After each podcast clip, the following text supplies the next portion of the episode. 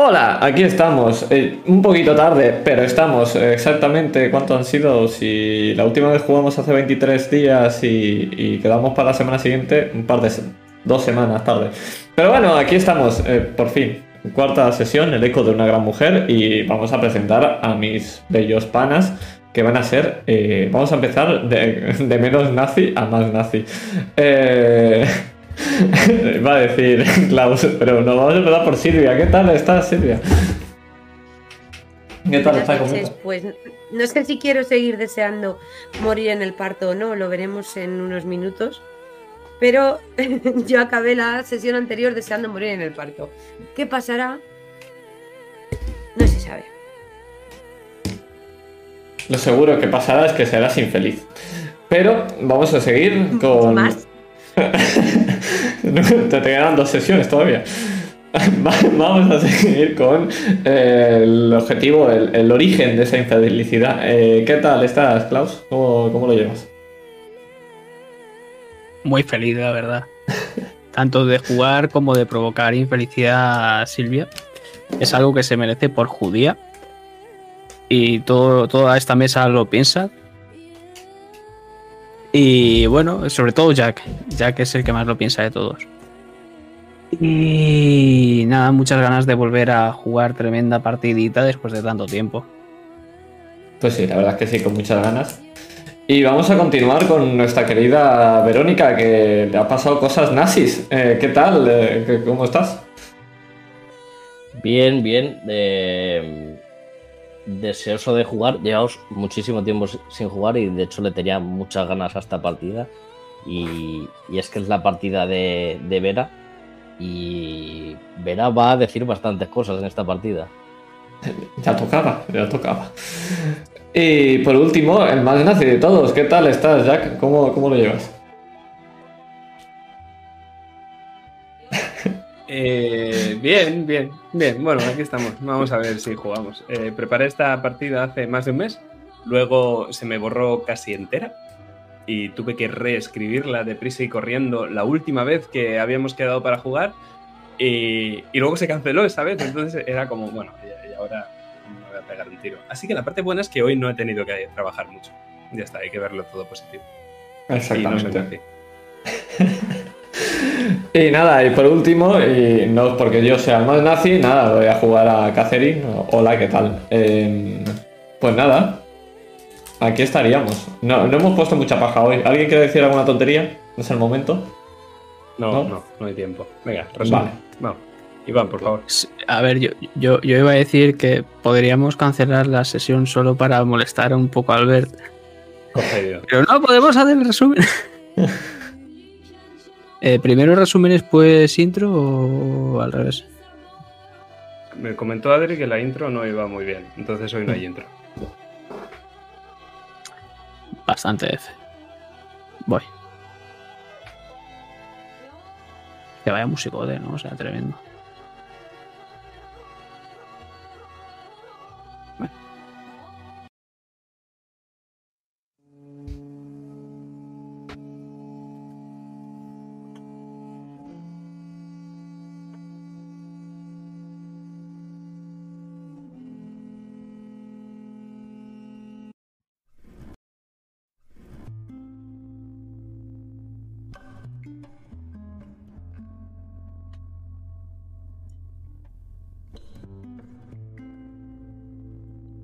Todos somos monstruos, en mayor o menor medida. El padre que con una firma acaba con millones de vidas. El padre que no permite ver al amado de su hija. El hijo que disfruta haciendo daño. La mujer que oculta y engaña en su propio beneficio. La hija que hace lo que sea por su familia. E incluso la mujer, que para darle una vida mejor a sus hijos trata de escapar sin darle una oportunidad a su marido. Los peores son esos corderitos que te sonríen y susurran palabras amables mientras te apuñalan por la espalda.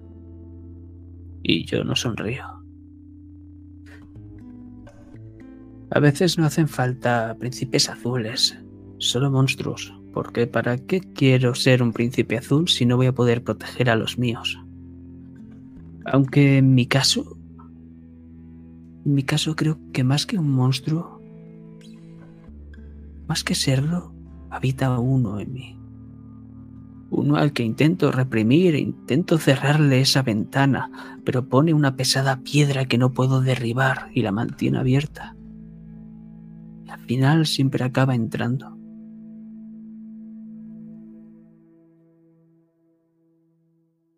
Personas que, aunque parezcan débiles, son las más fuertes, las únicas capaces de derribar estas piedras. Pero, por desgracia, no por mucho tiempo, ya que el monstruo con el tiempo vuelve a colocarla. Y la solución es muy sencilla.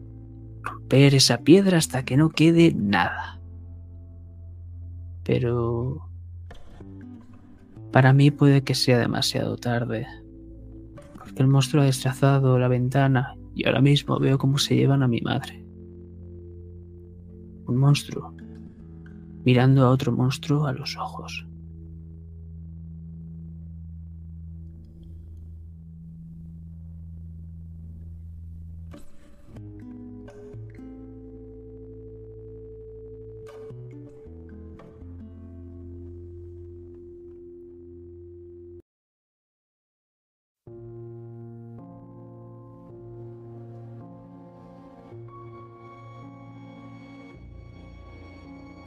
Estaba amaneciendo cuando esa mole te metió en el coche, en el maletero.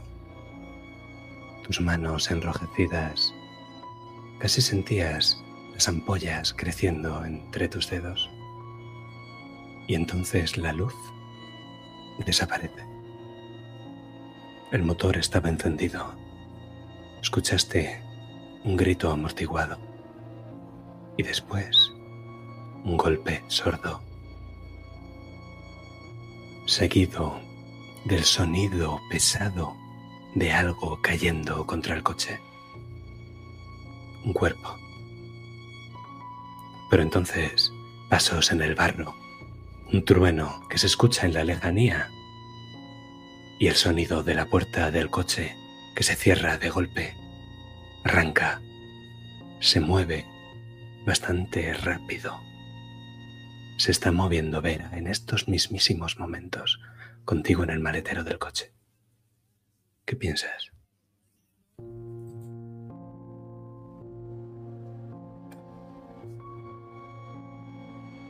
Pienso en que...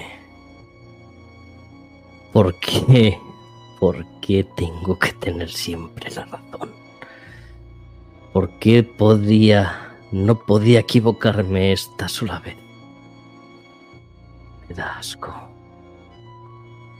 Aunque me preocupa que, que le haya podido pasar a Klaus y a Kat. Y solo estoy pensando, contándose los segundos que quedan hasta volver a ver a mi querida nuera y poder matarla con mis propias manos. Porque quiere destruir a mi familia y quitarme a mis hijos. Y la perseguiré hasta el mismísimo infierno si hace falta. Y dime una cosa, Vera. ¿Tú querías equivocarte? ¿O querías llevar la razón?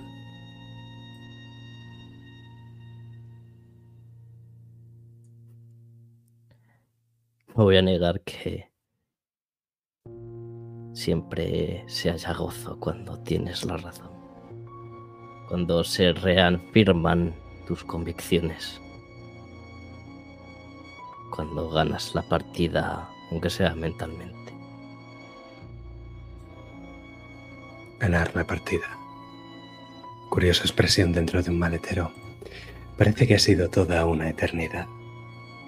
Pierdes la cuenta de las curvas, de los baches, y el constante repiqueteo de la lluvia en el maletero del coche, en la chapa. Pero al final el auto llega a su destino y el motor se apaga y de nuevo escuchas las pisadas en el barro desde la parte izquierda hasta el maletero del coche.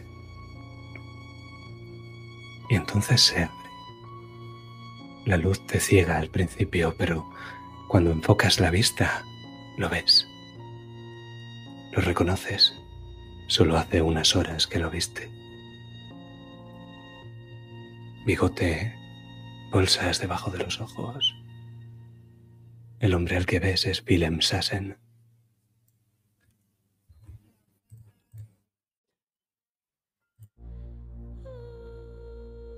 Qué agradable sorpresa.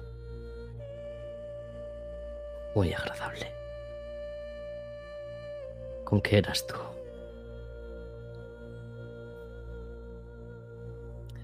Bueno, no podía esperar mucho más de ti. Te bajas del coche sin decirte nada, con rudeza, y ves como dos hombres, salidos de ninguna parte en este amanecer, se acercan para ayudar. No te da mucho tiempo a echar un vistazo alrededor a identificar dónde estás. Pronto te cogen de los brazos, te tapan los ojos con las manos y luego puedes ver como una venta se desliza hasta ellos. Te llevan casi en volandas. ¿Te resistes, Vera? ¿O te dejas? Me dejo. La lluvia empieza a caer sobre tu cabeza. Apenas un par de gotas y enseguida distingues cómo te elevan, lo que parece sortear unas escaleras. Llegas al interior, lo sabes porque las gotas dejan de caer sobre tu cabeza y los escalones, los escalones te rozan la punta de los pies conforme te llevan hacia arriba. Estás en un interior, pero hay algo mal que lo presientes.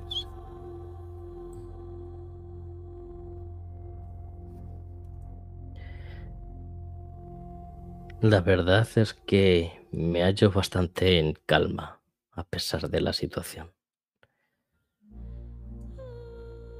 No sé por qué, pero es como si esta situación no fuese tan grave. Como si hubiésemos estado peor. Tú estás tranquila, pero ellos no. Tus captores están tensos. No hablan entre ellos, pero respiran con cierta dificultad. Llevas la venda puesta, pero tú jurarías que se están mirando los unos a los otros, como si no estuvieran muy seguros. Se detienen. Puedes colocar los pies en el suelo mientras escuchas cómo alguien manipula algo metálico, una cerradura. Introduce una llave justo delante de ti.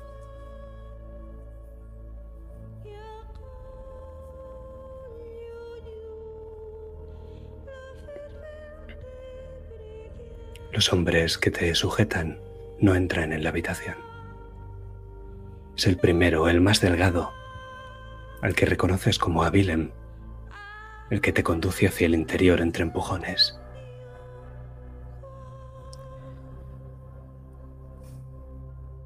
¿Llevo los ojos destapados o me los ha- me han tapado, no? Al entrar. Están vendados. Te estoy describiendo, Lo que siento. sí, pero no lo que ves. ¿Puedo sentarme ya? Te empujan contra un mueble de madera que al tacto se revela como una silla.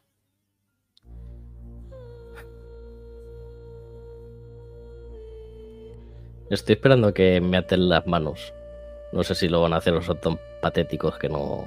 no En el momento en el que te sientas, empiezan a darte las manos con algo que sabes que no es cuerda, sino más fino.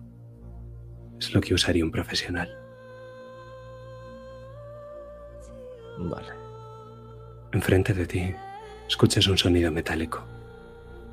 Alguien que ya estaba en la habitación. Y sientes una respiración muy, muy calmada. Sea donde sea, no estás sola, Vera.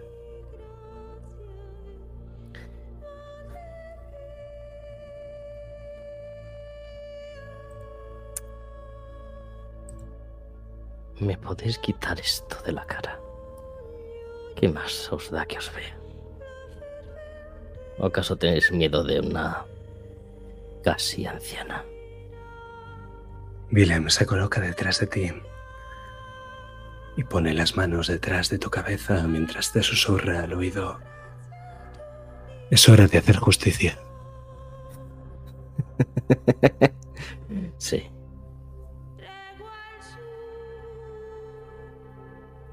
Y te quita la venda. Y justo antes de que se vaya hacia la puerta, escuchas Matzel Tov. Sí. Más el tof para ti también. Y entonces lo ves. Enfrente de ti. Mirándote con odio. Sentado en la silla. Está Adolf Eichmann. Dentro intro.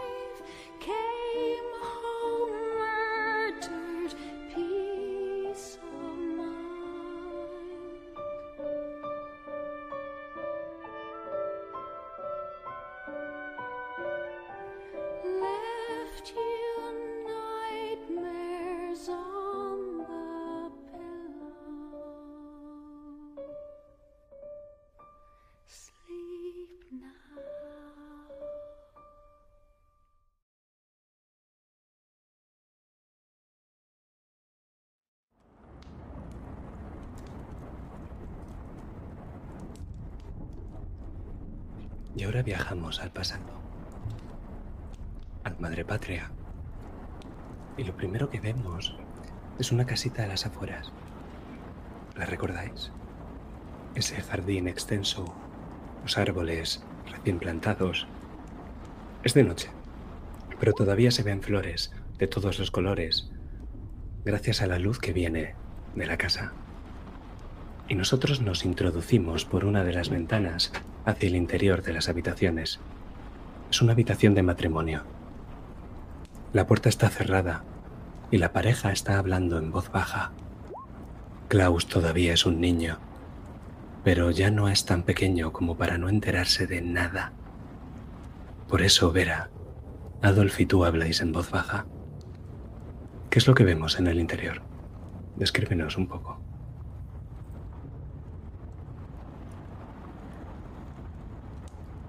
Vemos, aparte de esa gran cama de matrimonio de, de madera bien robusta, eh, encima de la cama vemos un, un retrato de, del- de la boda de, de Adolf Rivera y justo encima un crucifijo. A un lado de la cama está el tocador de Vera. Tiene algunas perlas y esos polvos de talco y maquillaje que suele usar. Y al otro lado de la habitación hay una puerta que da al despacho de, de Adolf. Una puerta que está entreabierta.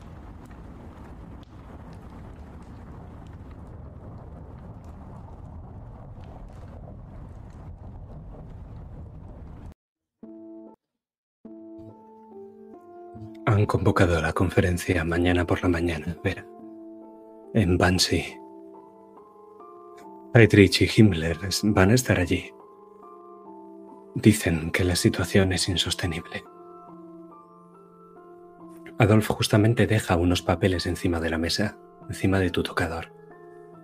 Los papeles están rodeados por un dossier que tiene el águila y la esvástica del Reich grabada en el cartón.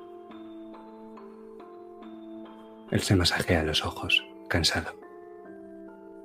Me levanto con una pata de cola que suelo usar para, para dormir y me dirijo rápido a coger esos papeles que tardo menos de un minuto en leer. Adolf sigue hablando, lamentándose con las manos en los ojos.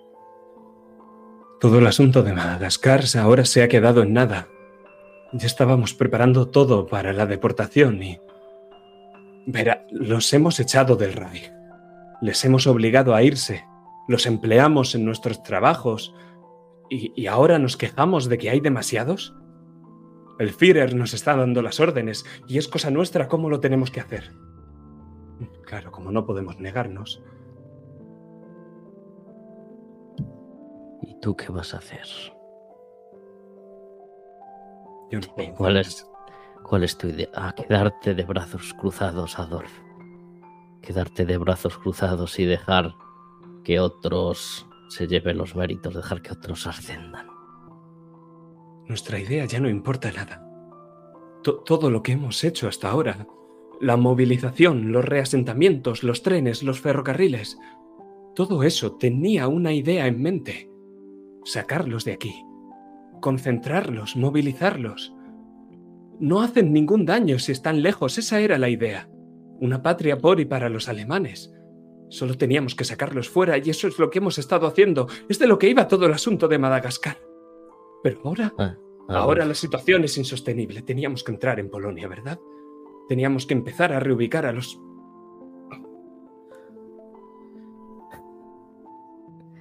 La avaricia de los hombres.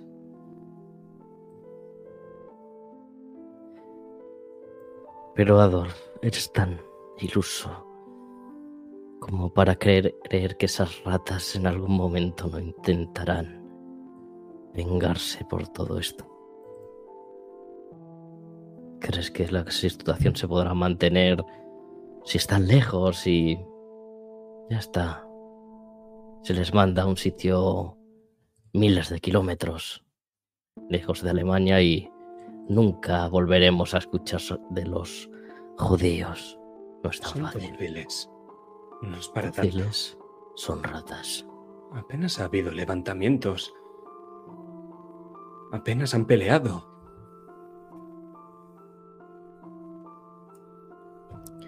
Hay que ser más hay que ser más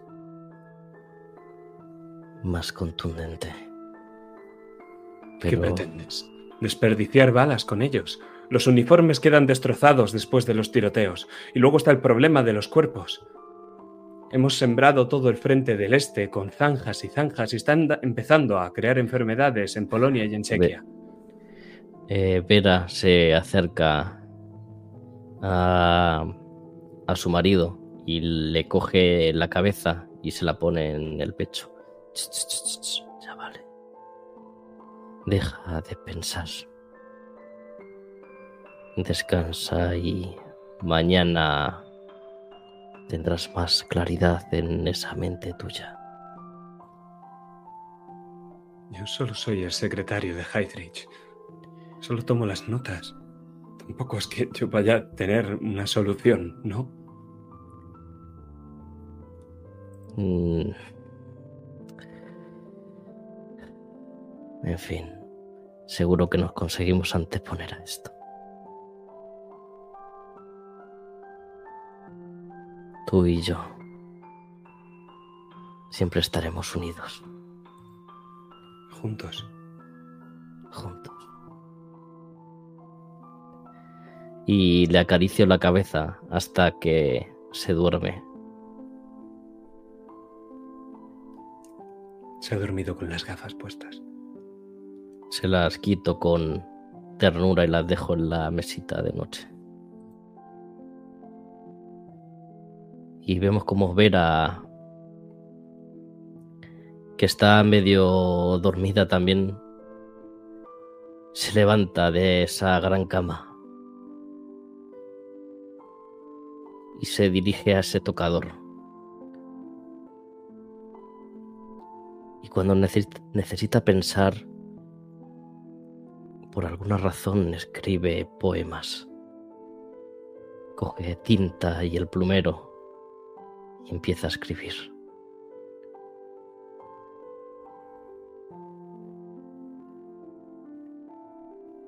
Algo sobre librar de los males a, a tu familia. Algo sobre los héroes que guiarán.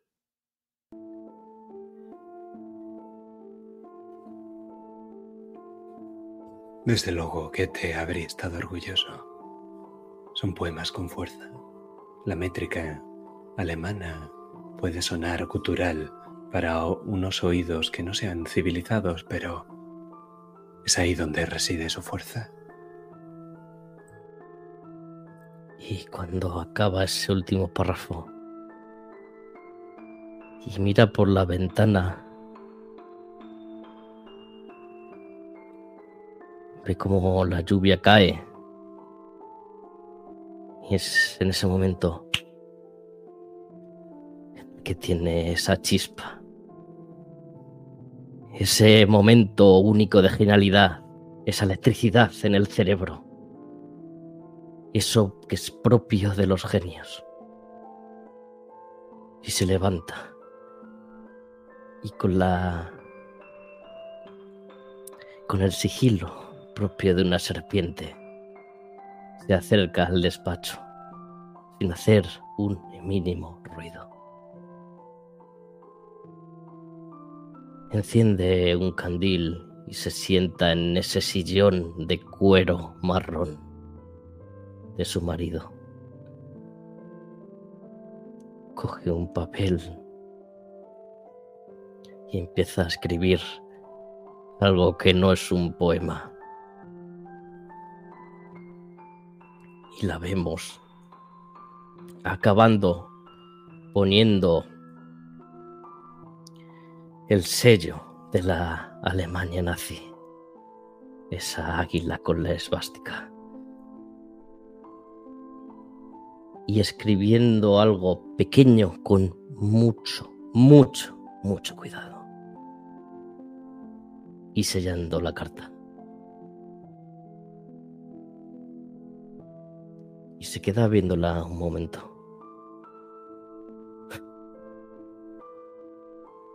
Al lado de ese candil podría quemarla ahora mismo. El destino de tantas tantas millones de almas en un solo papel. Pero también el suyo.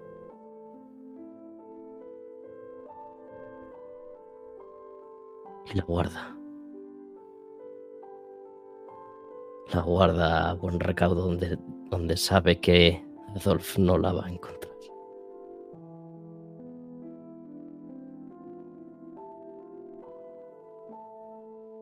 hasta que consigue hacerla llegar a donde quiere.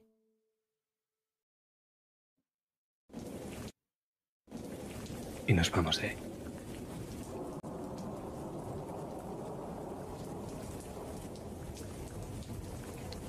Despiertas.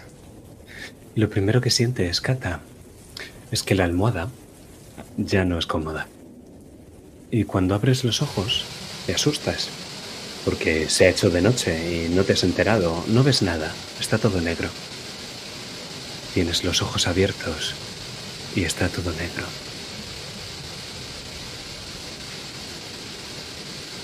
Empiezo a tocarme la cabeza, me toco el brazo, me sigue doliendo un poco. Intento levantarme y la primera persona que pienso es que en Klaus. ¿Qué? ¿Klaus? Klaus. Te duele la cabeza. Y la mejilla. La cabeza es la parte de atrás. Y la mejilla Es como si te hubieran arreado un bofetón. Me toca la mejilla. Veo que nadie responde e intento levantarme. De hecho, tú misma no te escuchas. Sabes que hablas y sabes que tus cuerdas vocales vibran, pero no te escuchas a ti misma. Hasta que te intentas incorporar y el dolor que te viene es tal que el sonido se desbloquea. Y ahora escuchas a Klaus y empiezas a enfocar. La oscuridad desaparece, Gata.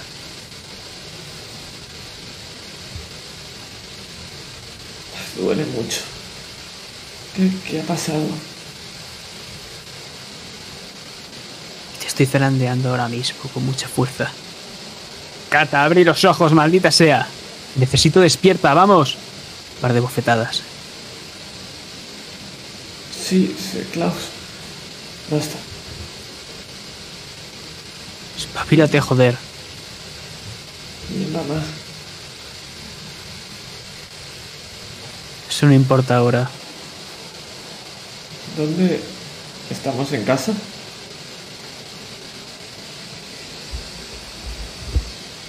Está cayendo ahora mismo la lluvia en la cara. Por eso tienes que levantarte y entrar dentro. No sé si puedo sola.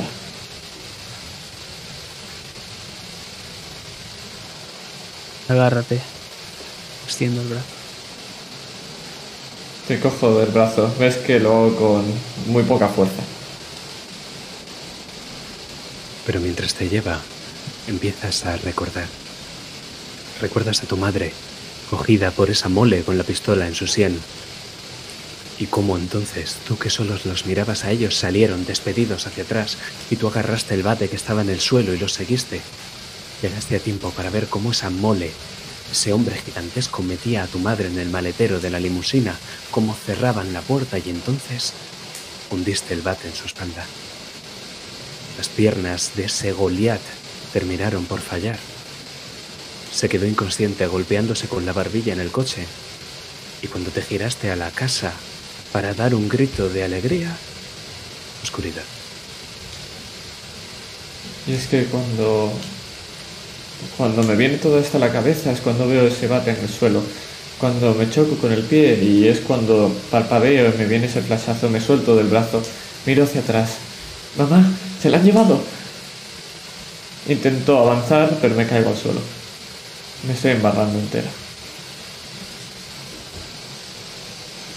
Te sujeto con fuerza y tiro hacia mí. De un tirón te pongo en pie. Te he dicho que ahora eso no importa, Kata. Pero se la han llevado, tenemos que.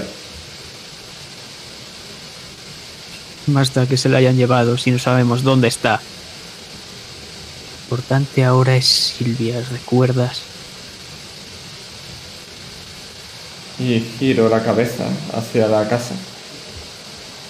Vuelvo a parpadear y escucho ese grito de dolor. Es verdad. Silvia. Está aquí, sigue aquí. Sí, me preocupa muchísimo, por lo que date prisa, por favor. Asiento con la cabeza y empiezo a avanzar. Ves que me cuesta, pero poco a poco voy. No hace falta que me. Tu ayuda. No, no hace falta que me tiendas tu ayuda.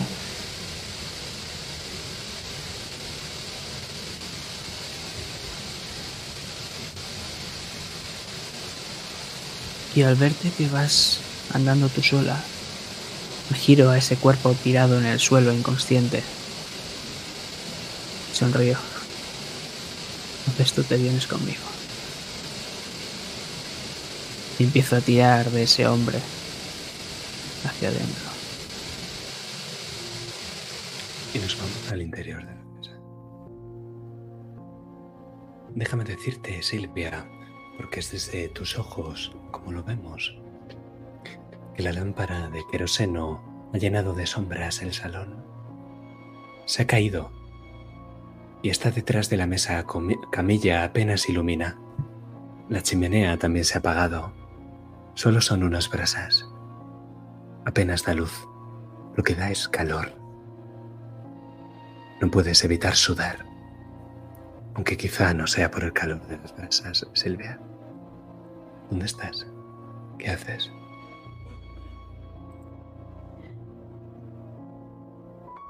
Estoy en una de las sillas que ha quedado en pie.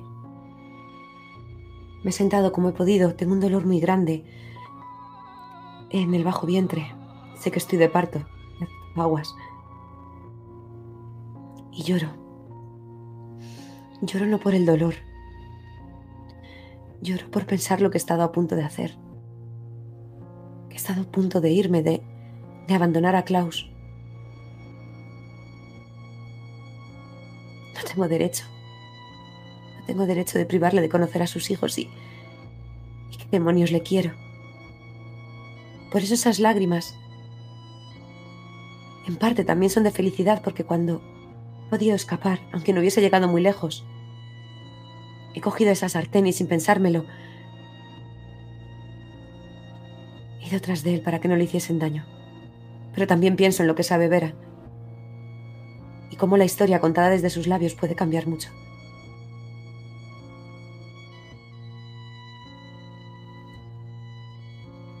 Un calambre. Es leve, pero lo sientes. La visión se te empezará a poner borrosa en algún momento.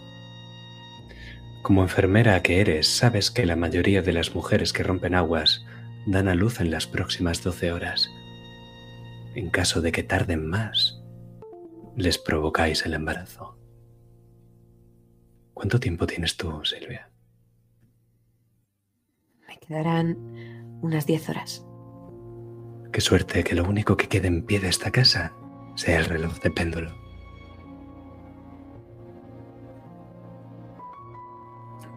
Ves a Klaus y a Kata cómo entran en la casa. Vuestra escena.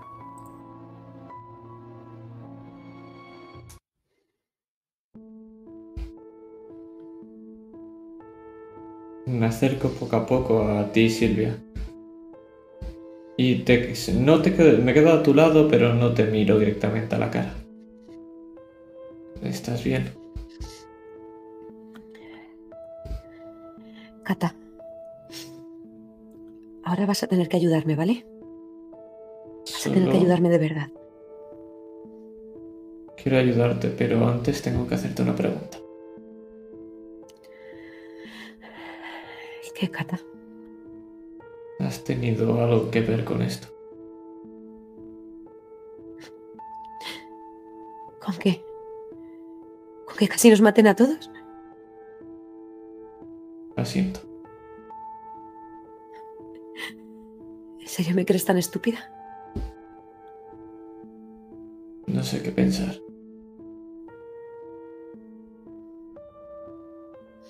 Piensa lo que quieras, Cata. Solo te diré una cosa. Cuando esos hombres han entrado, yo estaba en la cocina. Y la salida se había quedado totalmente despejada para poder salir huyendo.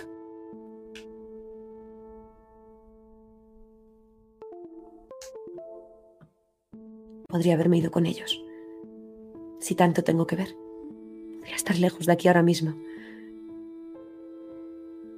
Y mírame. Te miro y veo todo tu vestido manchado, sobre todo para la parte del vientre.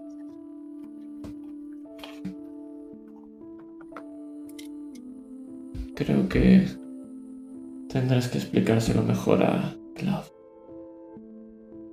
Tú, ellos están bien.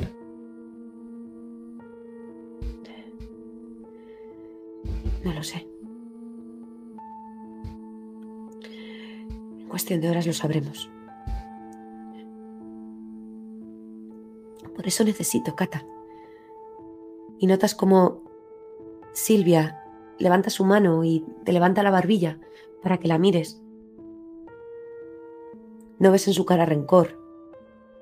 No ves un ápice de maldad. Pero para que estén bien necesito que me ayudes. Necesito que tengas las manos limpias en cualquier momento que me ayudes a tumbarme, levantes el sofá y mires cada X tiempo cuando yo te vaya avisando para ver si ves a los niños en qué posición llegan. Va a ser su tía quien las traiga al mundo. Asiento, pero me ves cara extrañada. Yo no sé, no me estarás pidiendo si soy una niña. Hace tiempo que dejaste de serlo, Cata. Sonrío. Vale. Vale. Vale, sí, voy a lavarme las manos. Y ves que un poquito más animada se va a la cocina a lavarse las manos.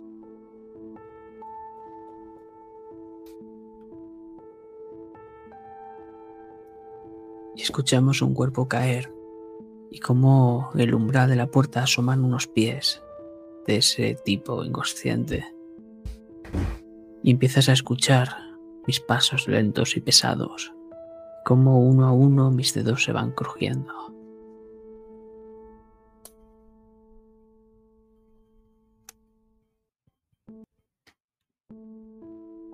Entonces aparezco, con mi barba de cuatro días tal vez ya, esa camiseta de tirantes, ahora prácticamente roja.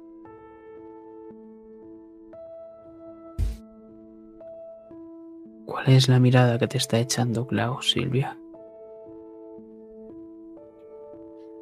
Dímelo tú.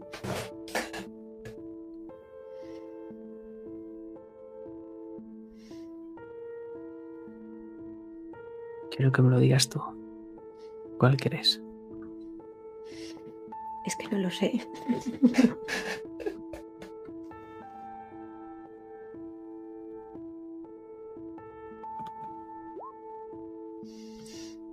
Imagino que será de temor. De temor a lo que pueda pensar por tu camiseta, por cargar con ese cuerpo. Y al mismo tiempo de temor porque tus hijos están pidiendo paso para llegar a este mundo y no sabes cómo va a salir.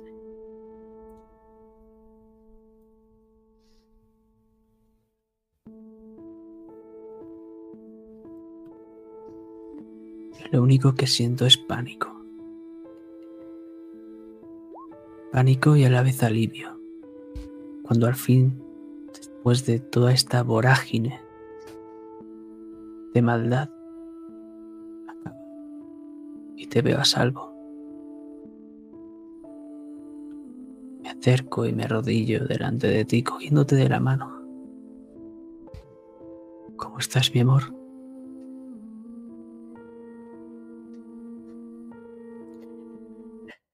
Tengo que ahorrar fuerzas.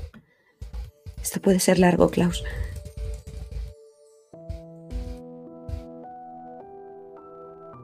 Que tome el tiempo que sea necesario. Lo importante es que estés bien. Tú y los pequeños. Levanta el sofá. Ayúdame a tumbarme, estaré más cómoda. Por supuesto.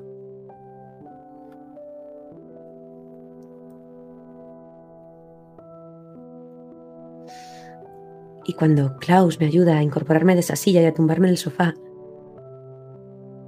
agarro mis brazos a su cuello y le revuelvo ese pelo húmedo que tiene por la lluvia, como el día que nos conocimos en el cine. Saliendo de ver esa película de la que ni siquiera recuerdo el nombre, pero no me hace falta. Porque recuerdo cómo los dos corriendo para guarecernos de la, de la lluvia, acabamos en un portal empapados, mirándonos y riéndonos. Y cuando esa tormenta de verano acabó, cómo se quitó su chaqueta también empapada para ponérmela encima de los hombros. Y cómo en ese preciso momento me enamoré de él.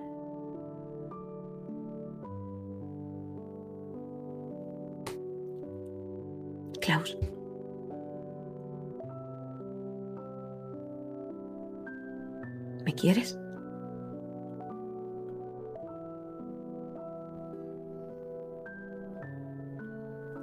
Te muestro una sonrisa sincera. Silvia, por ti bajaría al mismísimo infierno.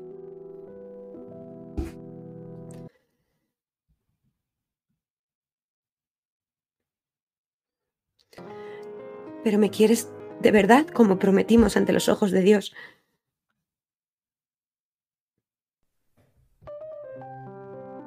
Por supuesto.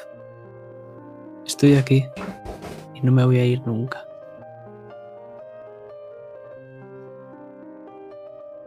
Y ves el dolor en la cara de Silvia. No sabes si es por las contracciones. Es como se lleva la mano al vientre. Klaus. Klaus, perdóname. Perdóname.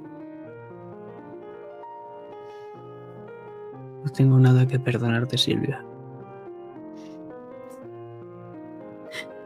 He hecho.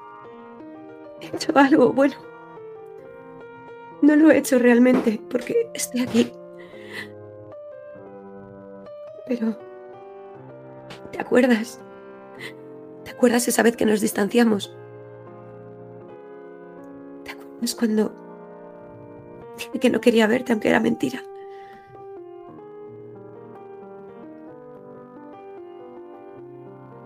Lo recuerdo. Yo no quería dejar de verte, Klaus. Pero mi padre que me prohibió, me advirtió de que no estuviese contigo.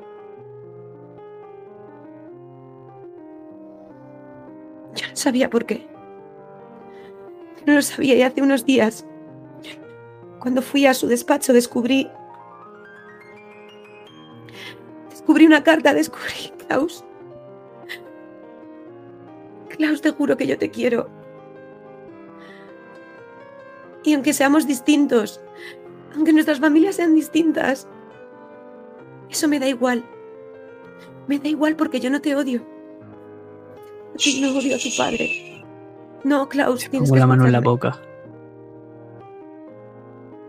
No somos diferentes, Silvia. Tú Sí. ahora eres mi familia. Y eso es lo único que importa. Y ya sabes que en esta familia a veces cometemos errores. Pero siempre nos mantenemos unidos y nos perdonamos. Klaus, tú sabes por qué mi padre se quedó ciego. ¿Por qué? Por estar en un campo de concentración.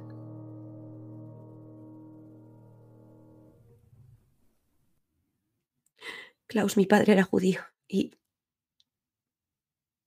yo lo soy.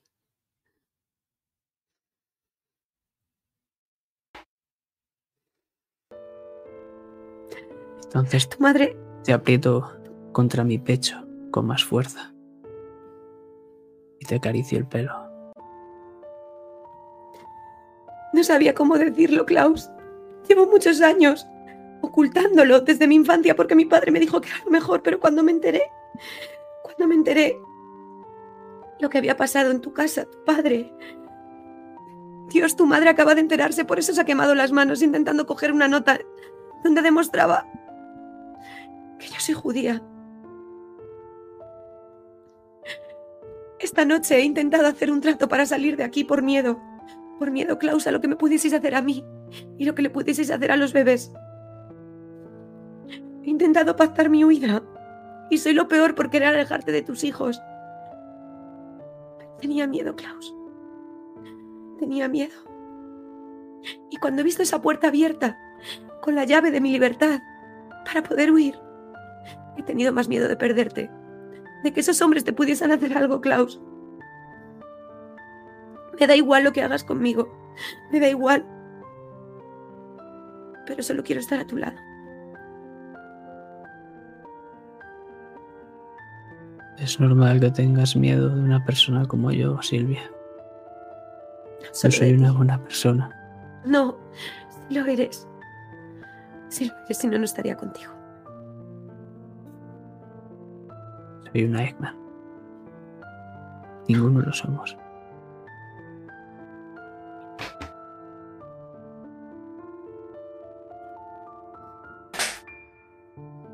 Pero créeme que puedo cometer todas las maldades de este mundo. Lo que nunca haría sería hacerte daño a ti, Silvia. Eso jamás.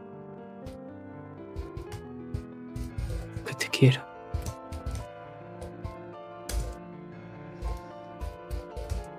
Nunca lo olvides.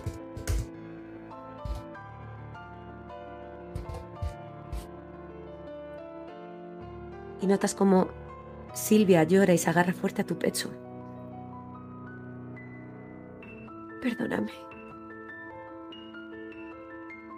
Perdóname.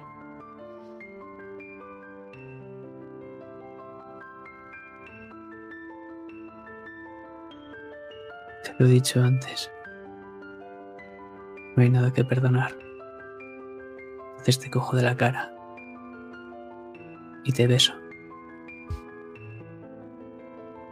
Y Silvia te responde el beso. Pero en mitad de ese gesto de amor.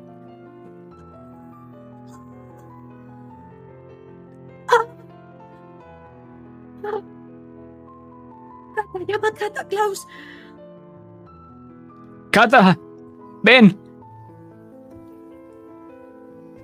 Vengo corriendo, escucho el ruido y alzo las manos. Te- tengo las manos limpias. ¿Qué tengo que hacer? Súbeme el vestido. Eh, Vale. Eh, Vale. Y mientras vosotras estáis a eso, Klaus, a ti te llama la atención un gruñido a tu espalda. Alguien que se está despertando.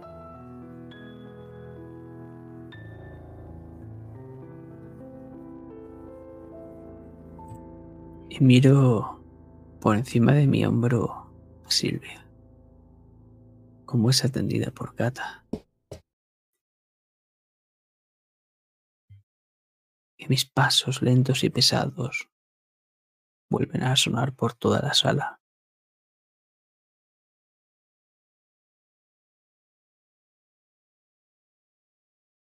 Y un cañón, ahora completamente frío, es lo que está notando este hombre al despertarse. En la frente. Pero es con esa imagen, con ese monstruo, marido y a la vez niño, a punto, al solo apretar de un dedo, matar a alguien. Nosotros nos vamos de allí.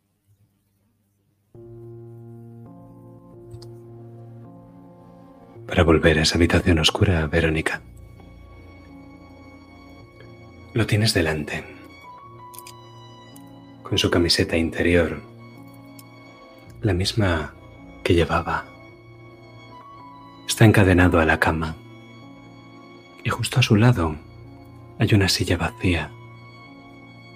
Y justo encima de la silla hay una toalla blanca que está tapando algo.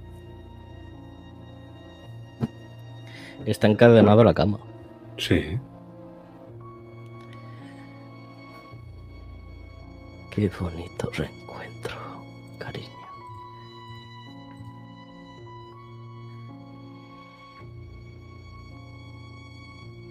Me juzgas.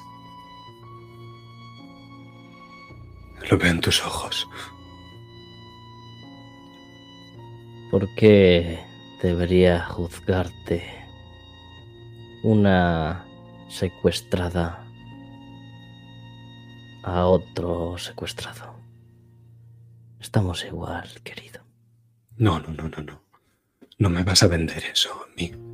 Yo no te lo voy a comprar.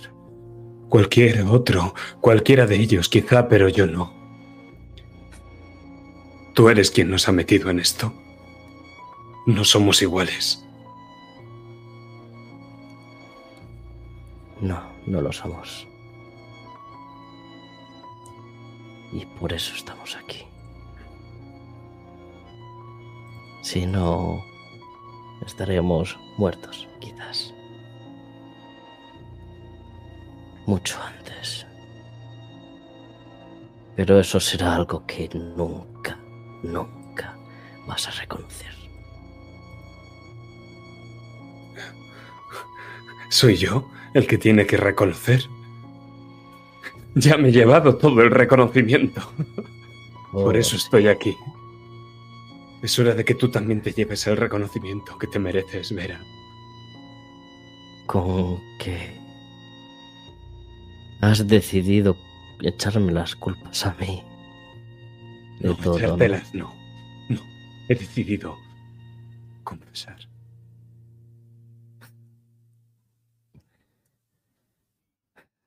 Siempre fuiste el débil de los dos, Adolf. Yo. Sí, Sí. sí, sí, sí, es cierto. Era yo. Pero esta vez, esta vez no. Si yo caigo, caemos juntos. Estaríamos Sí, juntos hasta el final, ¿no? Y también, Querida cae- esposa. también puede que caigan tus hijos y seguramente tus nietos también. Pero seguro que no has pensado en eso. ¿Nietos? Nietos, Adolf.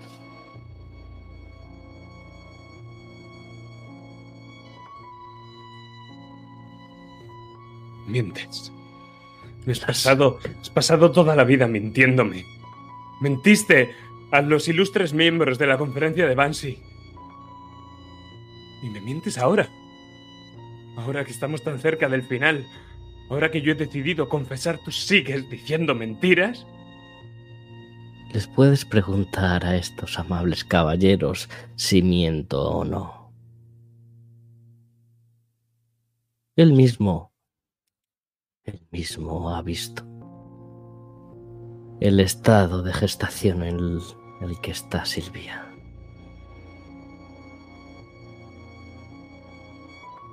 Todavía no tiene que salir de cuentas.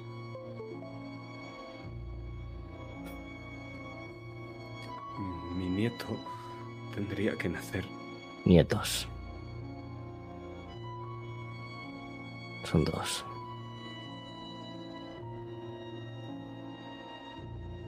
Dios mío.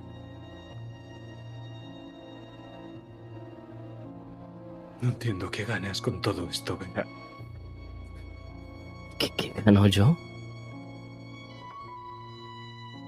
¿Te crees que yo he montado toda esta situación? ¿Quién iba a serlo si no? Es más estúpida de lo que creía. ¿Para qué iba a destruir a nuestra familia? Podrás decir muchas cosas de mí, pero dudo mucho que puedas decir que destruiría a nuestra familia, que pondría en peligro a nuestros hijos y a nuestros nietos. Claro. Nuestra familia feliz, ¿verdad? Nuestra familia.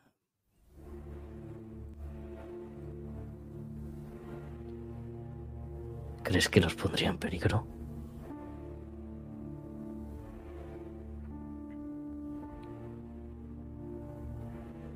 ¿Crees que pondría en peligro a la sangre de mi sangre? Sangre de tu sangre. ¿Y qué hay de mi sangre, Vera? ¿Qué hay de mi sangre en el que se hace llamar mi primogénito? Lo mismo, tu familia feliz habría sido con Otis Ruda. Pero tú y yo nunca fuimos felices. Pero te elegí a ti, Adolfo. Claro que me elegiste a mí. Porque Otis no estaba en el partido. Él nunca habría llegado a ser lo que yo fui. Ni siquiera contigo detrás. Él habría llegado a ser lo que. lo que fuimos. ¿Lo amabas y lo abandonaste? ¿O directamente nunca has amado a nadie? Solo te amas a ti misma.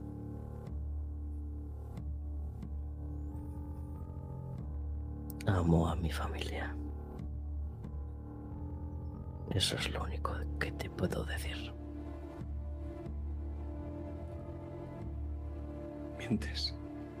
El juicio se acerca, Vera. El juicio se acerca y todos confesarán. Cada uno pagará por sus pecados, ¿no? Eso es lo que quieres, Adolf. Siempre. La justicia divina. Esa amada idílica justicia que siempre has perseguido. El mundo estará mejor sin mí, ¿no?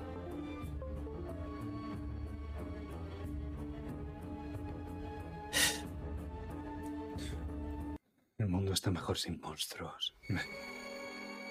Y todos somos monstruos. En mayor o en menor medida. Hasta, hasta esos pequeños hijos de puta que están ahí fuera. Creen que están haciendo justicia. Y solo se están vengando. ¿Y no lo están haciendo? ¿Qué vas a decirle a. San Pedro en el cielo? ¿Qué piensas decirle a Dios? Seis millones, Vera. Eran mi firma y tus ideas. Los dos tenemos la culpa, si es que no la tienes tú toda. ¿Y por qué no te echaste atrás? Tuviste oportunidad, Adolf. Pero nunca has tenido el coraje.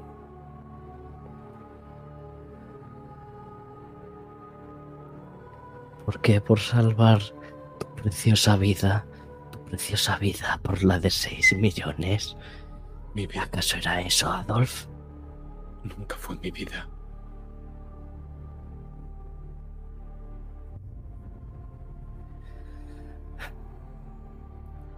Pudiste hacer las cosas muy distintas.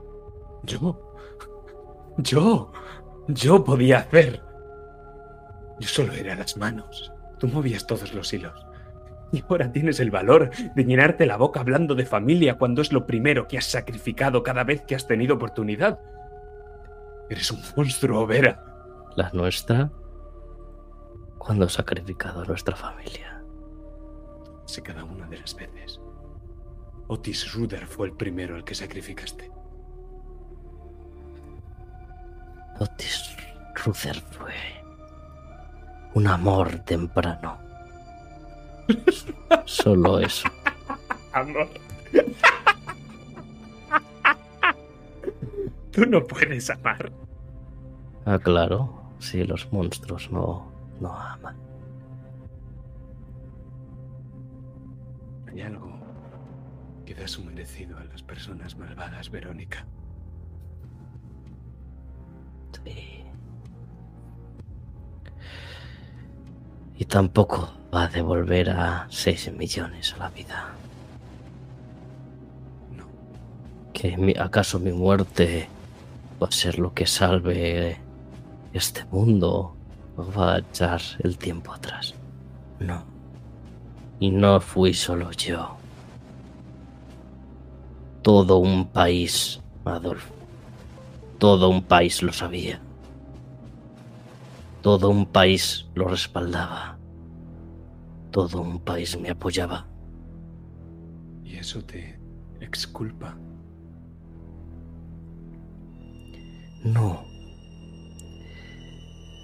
Pero fue mucho más difícil eh, no estar convencido de que podía funcionar.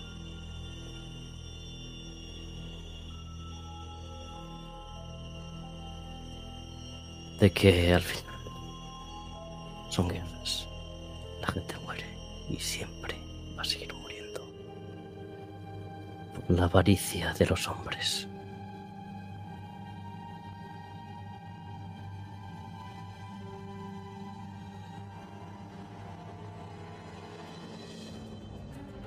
Y nos vamos de ella.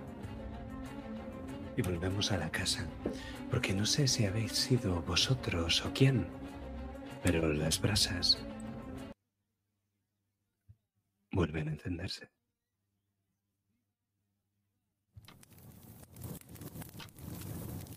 Agujeros de bala en las paredes, cuadros caídos, cerámica de la vajilla rota. No quiero detenerme mucho en cómo está la casa. Pero sí que me interesa el reloj de péndulo. Y a Silvia le interesa el reloj de péndulo. Quizá Kata, cuando al final ya no puede contar con los dedos el tiempo que hay entre contracción y contracción, aunque dentro de poco, cada vez menos, podrás contarlo con los dedos. Pero antes de eso, dime, Klaus, ¿dónde pretendes llevar a cabo el interrogatorio?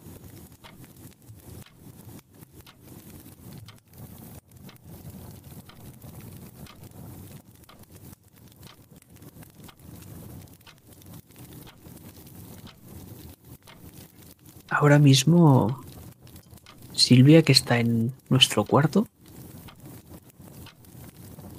En el salón. En el sofá. pues entonces me lo llevaré a mi cuarto. Aunque he dejado la puerta abierta, no me he dado cuenta.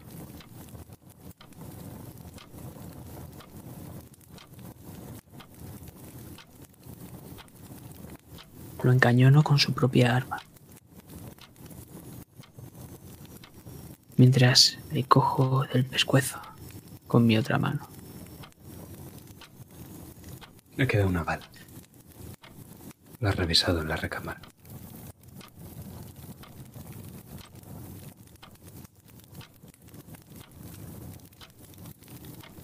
Mi dedo se desplaza lentamente hacia el gatillo. Entonces, cuando está a punto, a punto, a punto de apretarlo, miro de arriba abajo, cubierto de sangre.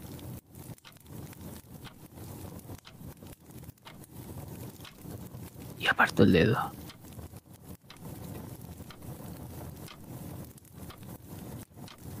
Verás. Hoy me he manchado suficiente de la sangre de los tuyos.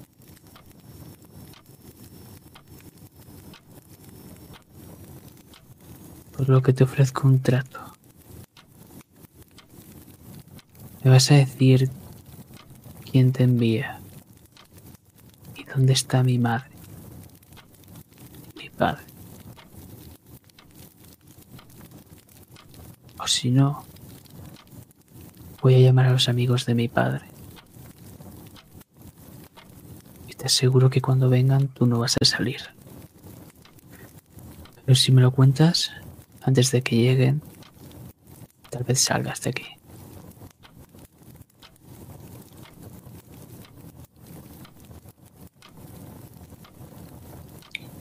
Y esto, a diferencia de la mayoría de tiradas que se hacen en esta campaña, va a ser una tirada por encima de la mesa. Así que, por favor, hazme una tirada de intimidar a dificultad normal. Sería mucho más difícil en circunstancias normales, pero...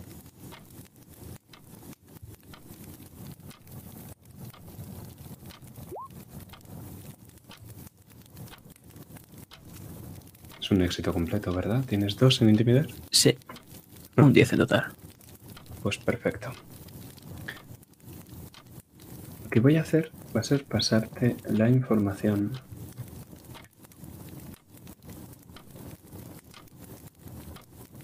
Y tú me vas a... Voy a dar unos segundos para que la leas, es muy poquito.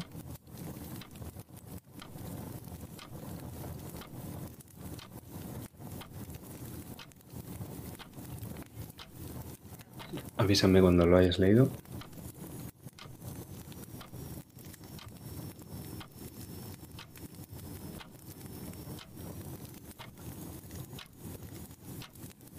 Vale. Bien, y ahora te voy a decir una cosa. Si te gastas, si me coges un punto de karma, forzándote yo el rasgo de disfruta haciendo daño a los demás, puede que te diga más. Pero para eso tendrás que torturarlo. Y si lo haces no saldrá con vida. Mancharás las manos de sangre por un poco más de información. Si lo haces, tienes un punto de karma. Si no lo haces, te quitaré un punto de karma y te pondrás a menos dos.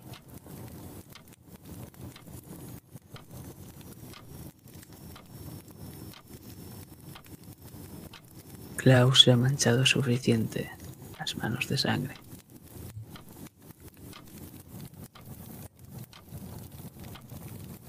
No va a matar a este hombre.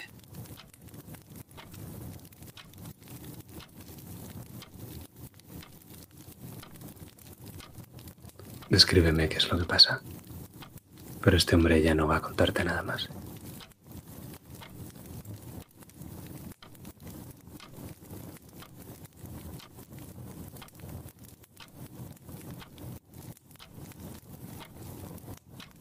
frío cañón que tenía en su frente deja de notarlo. Y ahora mismo lo único que vemos es esa marca que le ha dejado circular en la frente.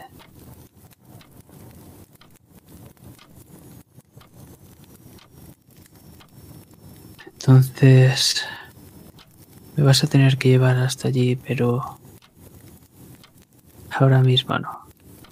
Por lo que descansa un rato. Y vemos como. Le doy un puñetazo y lo noqueo. Y en el momento en el que la visión de este hombre se vuelve de color negro, nosotros cambiamos de escena. Silvia Cata. Es vuestro.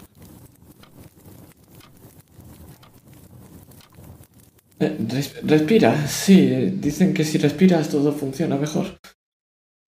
¿Qué ves, Cata? Dime qué ves. Eh, solo veo... ¿Tanto se puede hinchar esto? No mío, Cata, ¿ves algo de los niños? Eh, eh, no lo sé. ¿Ves cómo me acerco un poco más? Eh, No, creo que no. Vale. Vale, tenemos tiempo todavía. Vale. Oye, no quería decirlo, pero he estado escuchando la conversación con Klaus. Lo siento. No sé por qué no me sorprende, Cata. Y ves cómo Silvia empieza a reír nerviosa. Sabes si será por el dolor, que esté delirando o... Que no me sorprende que te hayas metido en la conversación. ¿Crees que soy un monstruo?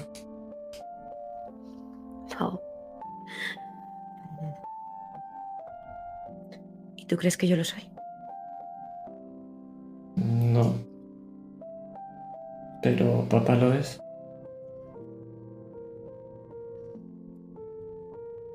¿Sabes, Cata? Yo lo único que creo es que el perdón vence al odio. Y que está en nuestras manos decidir qué es lo que pesa más. Todos Pero tenemos no- un monstruo dentro que a veces puede salir. De nosotros depende dominarlo o alimentarlo. Entonces, eh, tanto papá como mamá pueden pueden ser perdonados y, y estar vivos. Sí, Vale. Vale. Pues entonces tú tienes que concentrarte porque tendrás que presentárselos. A ellos dos. Y ya señalo.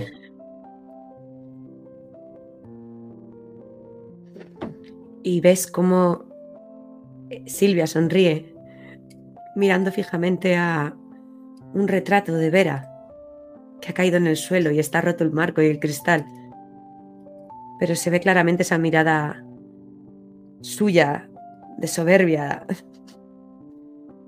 Y Silvia se echa a reír como una loca y no te contesta nada más.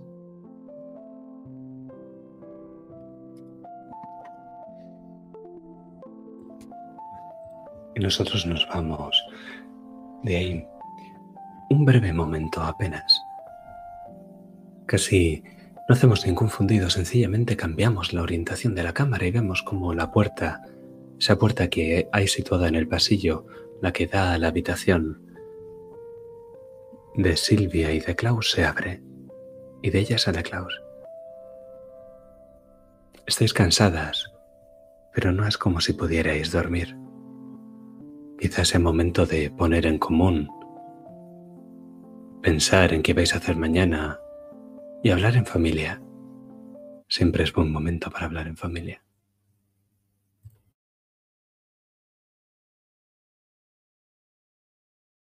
Miro ese sillón vacío y miro a Klaus. ¿Sabes dónde está?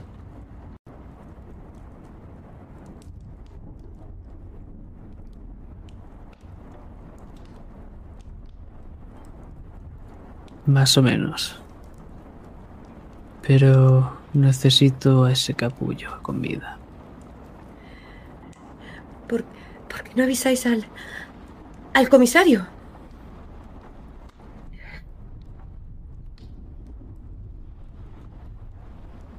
Temo que vamos a necesitar a bastante más gente que el comisario.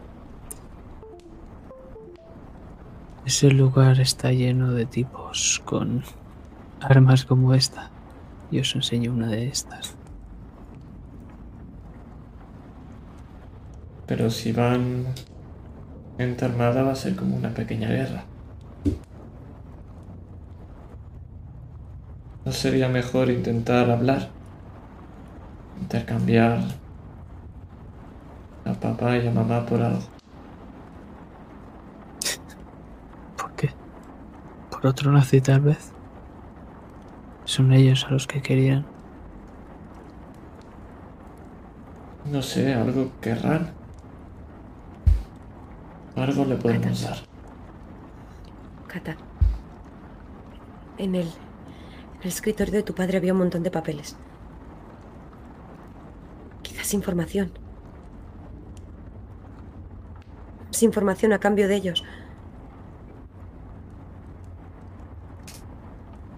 Pero eso sería vender a otras personas por papá y mamá. Eso está bien. Bueno. Eso es una buena pregunta.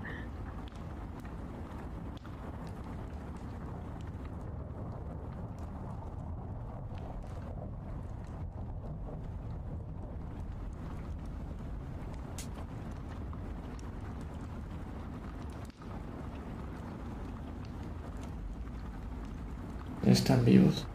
Los dos.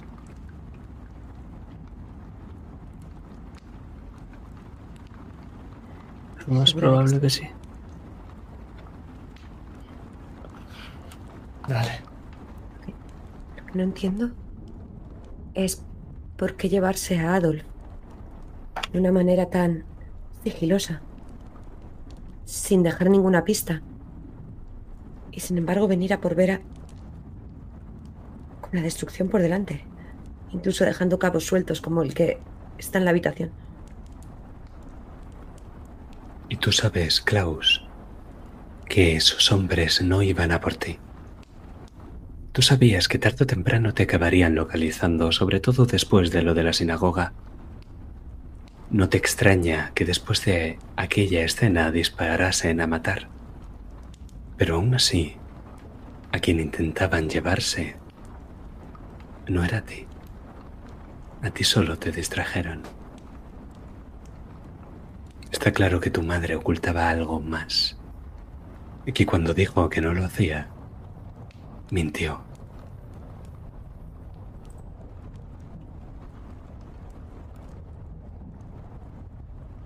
Es que nunca puedes confiar en Vera. Siempre que te dice que ya no oculta nada más, está ocultando algo más. Si no, no sería mamá, ¿no crees?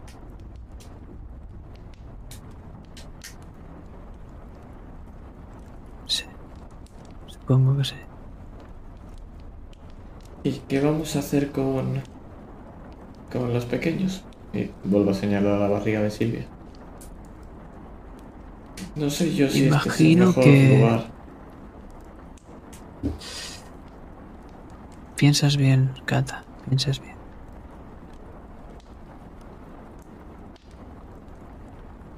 Tal vez debería llamar a Mengele.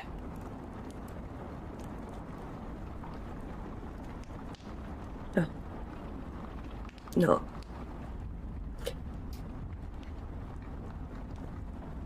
Los niños van a nacer aquí. Y los vamos a cuidar nosotros. Y los vamos a proteger nosotros. Porque al fin y al cabo una madre lo que hace es eso, ¿no? Intentar proteger siempre a sus hijos.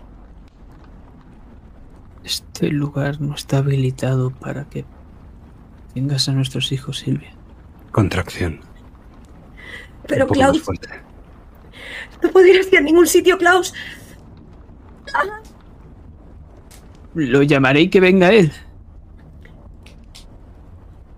No te vas a ir solo hasta la cabina. No, Klaus. Yo sé de sobra lo que hay que hacer. Le he dado las instrucciones a Kata.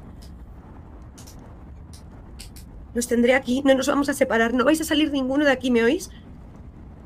Porque es lo que Eh. vuestra madre querría, que estuviésemos juntos. Que la familia estuviese unida.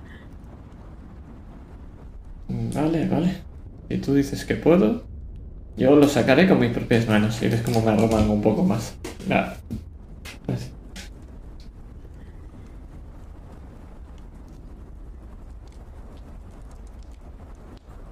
Y creo que nos vamos a quedar ahí. Todavía volveremos una vez más a chequear a Silvia, pero ahora me gustaría que viajáramos espacialmente, no muy lejos, pero temporalmente un par de días quizá. Es poco lo que retrocedemos en el tiempo. No hace una noche, sino dos. Llovía también. Klaus y Catherine se marcharon cuando empezó a llover. Y Silvia, sujetándose la barriga con una mano, acudía hasta la cabina del teléfono al otro lado de la calle para llamar a una ambulancia. Porque a tus pies, Vera, hay un hombre en un charco de sangre. A tus pies está el padre de tu hijo. La sangre empieza a desaparecer por la lluvia. Se va difuminando en gotitas. Y el muy idiota de Otis te sonríe. Como si fueras lo más bello que ha visto nunca. Como si fueras la mujer de su vida.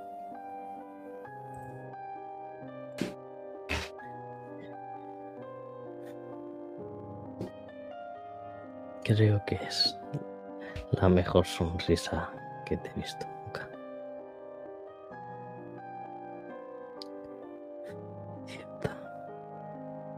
Y Vera baja y lo reincorpora poco a poco. Y se mancha un poco de esa sangre de Otis. Esa sangre que también está en su hijo. Da pena verlo ahora.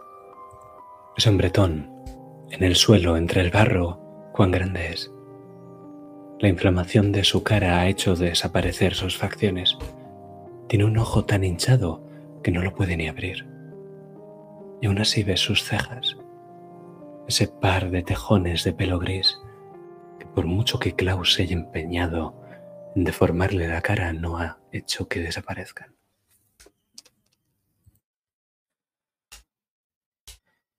Lo siento. Esto debería haber pasado. Por lo menos no de esta manera. Es culpa mía. No pasa nada, Vera. Es un crío. Lo entenderá. Ha salido a su padre.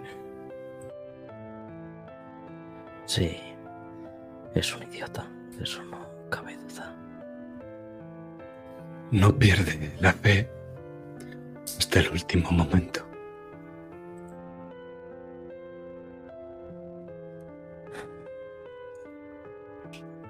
Siempre es algo que he admirado de ti.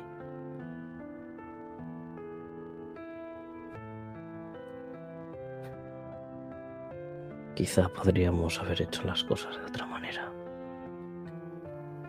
Todavía estamos a tiempo.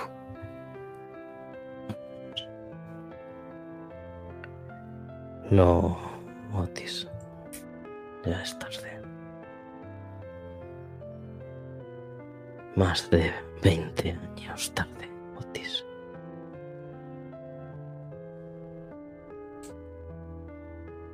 Ese tren pasó y solo pasó una vez.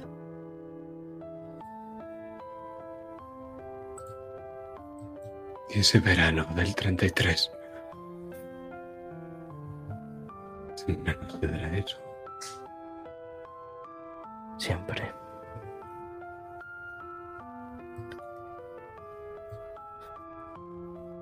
¿Me amas? Me- ¿Me has amado alguna vez?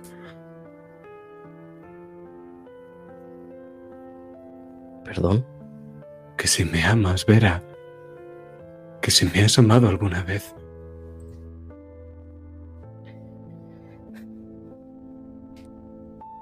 Sí, Otis. Si no, ¿por qué estaría Klaus en este mundo? ¿Por qué sería tu hijo si no? Si no lo hubiese hecho, sería.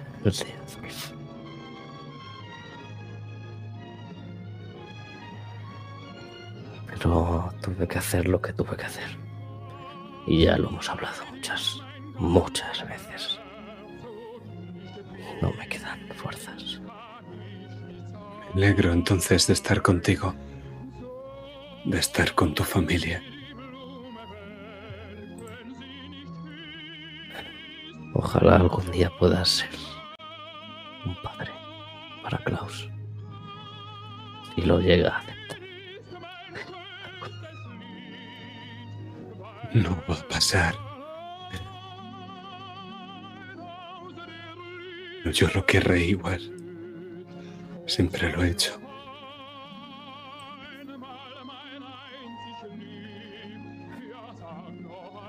Él te detesta.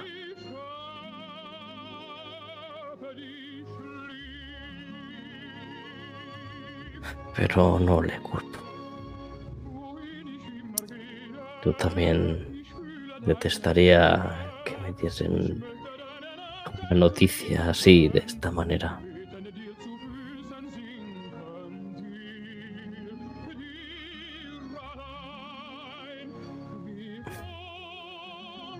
Es culpa mía. Quizás si lo hubieses supido mucho antes, no te tendría tanto odio. No importa. Ya no importa. Lo que importa es que te sigo amando. Que mi corazón es tuyo. Que mi vida es tuya.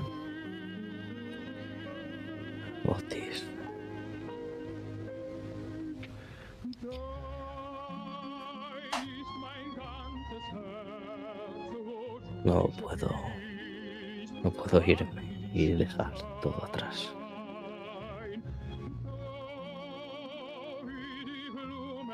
Vive tu vida.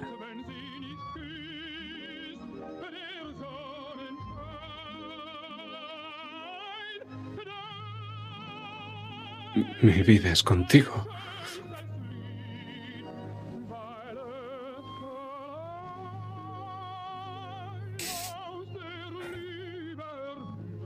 Puedo estar contigo, Otis. No puedo dejar tirado a mi marido, no puedo. Hacer que mi familia cambie de vida y todo estará bien. Él no se lo merece. Él no se lo merece.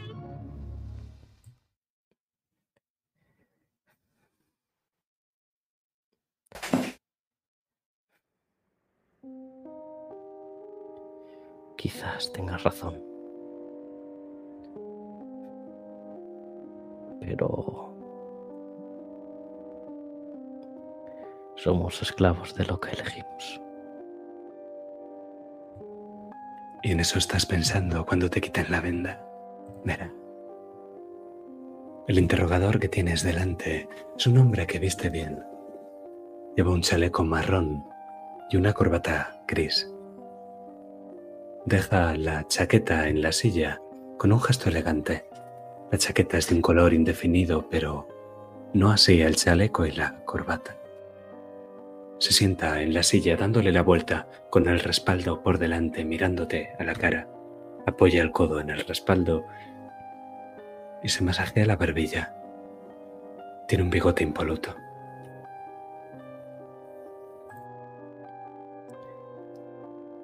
Al ver esa postura que pone, esbozo una ligera sonrisa.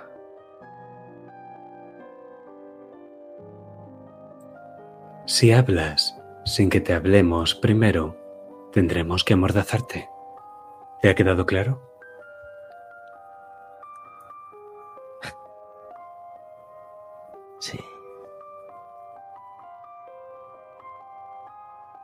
¿Cómo te llamas?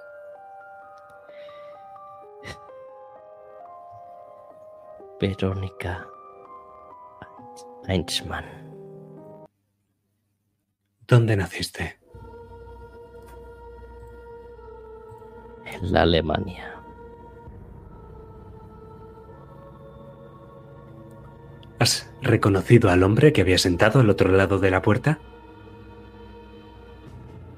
Sí, reconozco a mi marido.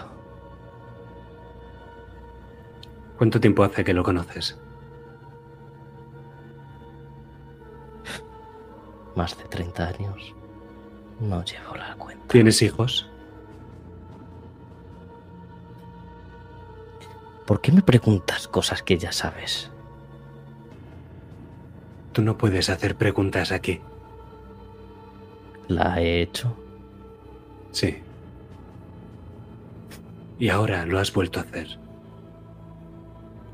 No era una pregunta. ¿Quieres comer hoy, Verónica? ¿Me vais a matar de hambre? Si nos obligas.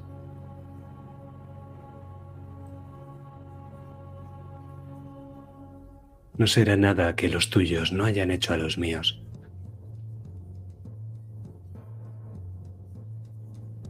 ¿Cómo se llaman tus hijos?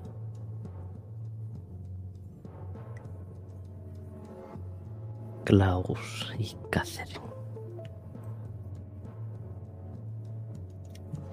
Si uno de tus hijos desapareciera mañana, ¿qué pensarías?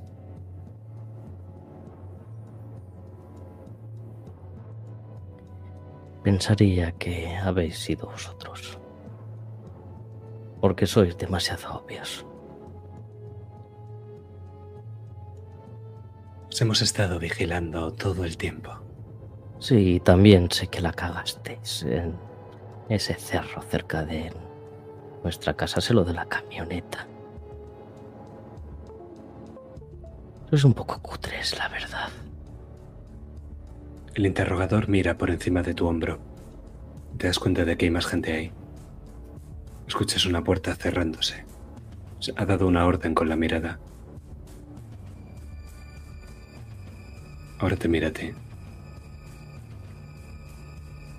¿Estás o estabas afiliada al partido nazi?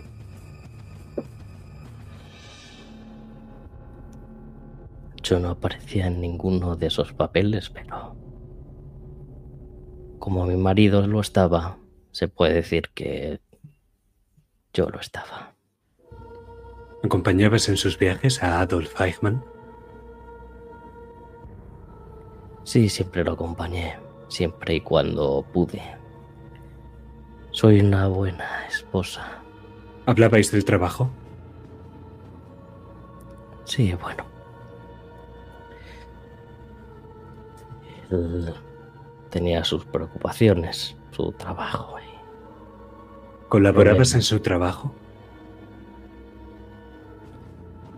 Yo siempre le aconsejaba. ¿Y firmabas Sí, sus documentos también? firmar sus documentos. Si puedes traerme alguno que esté firmado por mí, Lo intentamos. No resultó. Pero siempre nos puedes dar una buena noticia que publicar en el periódico. Sabes que nos encanta publicar buenas noticias.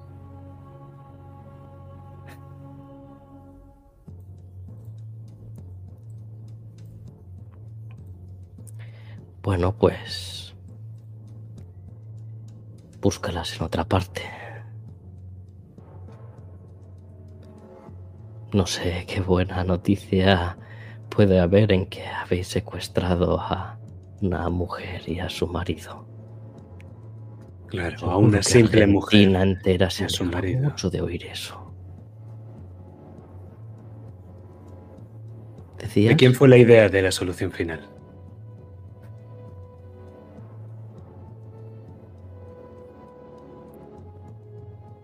No lo sé.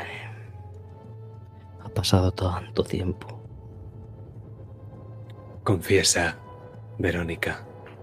Sabemos que fuiste tú. Tu marido no ha tenido tantos reparos. ¿Y qué os ha contado? Vuelves a preguntar. Sí, lo vuelvo a hacer. ¿De quién fue la idea de la solución final?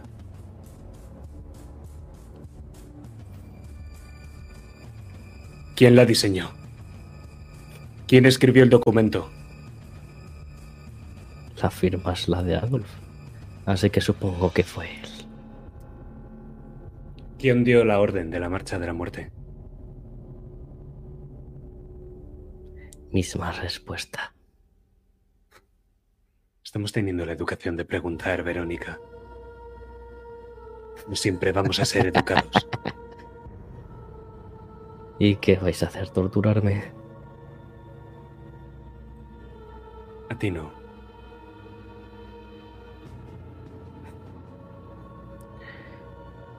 Oh, me encanta vuestra manera de hacer justicia. Torturar a, a un pobre chaval que no tiene nada que ver. A una chiquilla. ¿Nada que ver? ¿Acaso tiene mi hijo algo que ver con todo esto? ¿O nos estáis interrogan- interrogando a mí y a mi marido? Este no es ¿Por mi no país. Este no es mi país. Pero he visto cómo están las calles. He visto el barrio judío. He visto el fuego propagándose.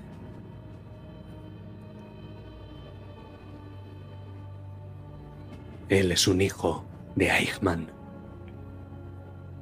Tiene tanta culpa como tú, como él. Y también será justicia.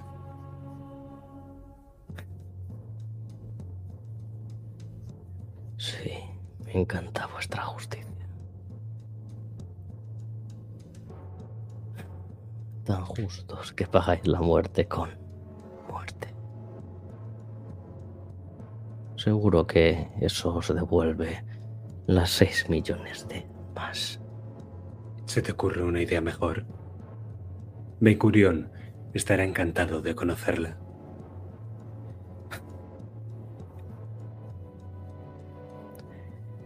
No hay que irse muy lejos para encontrar formas peores de acabar con alguien, pero bueno, No te quepa duda, Verónica Eichmann, nosotros que si las hay, las encontraremos. sí me sorprendería. Él Bueno, saca un papel pequeño del bolsillo de su camisa por debajo del chaleco. Empieza a leer en voz alta. Soy un idealista. Al final de la guerra junté a mis hombres en las ruinas de Berlín y les dije que saltaría sobre mi tumba sabiendo que lo hacía tomando las vidas de cinco millones de enemigos del Reich. Añoro los buenos tiempos en Hungría me lamento de los difíciles en Dinamarca y Francia, pues si no he conseguido la aniquilación de los 10 millones de judíos de Europa, no es por debilidad personal, sino por las luchas entre los oficiales de las SS. Pero el fracaso es mío. Podría haberlo hecho mejor. Podría haberlos aniquilado. A todos. ¿Reconoces esas palabras, Verónica Eichmann? ¿La reconozco? Pregunto. Sí. Fue un discurso que tú le escribiste. Sí, me suenan. Y lástima que no acabásemos con los 10 millones. No estaría aquí. Eres un monstruo. Bueno, tú eres un secuestrador. Vas a Ambos somos monstruos, pero a distintos niveles. El verdugo no es un asesino. Hace justicia. Justicia. ¿Cómo eres capaz de dormir por las noches? ¿Te deleitas? Las vidas de 6 millones de personas pesan sobre tu conciencia y solo puedes pensar en las cuatro que se te escaparon. ¿Qué es lo que se siente al ser un monstruo? Tengo real curiosidad.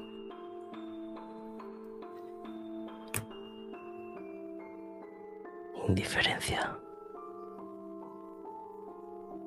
Me das igual y los 6 millones. ¿Acaso era eso lo que esperabas oír?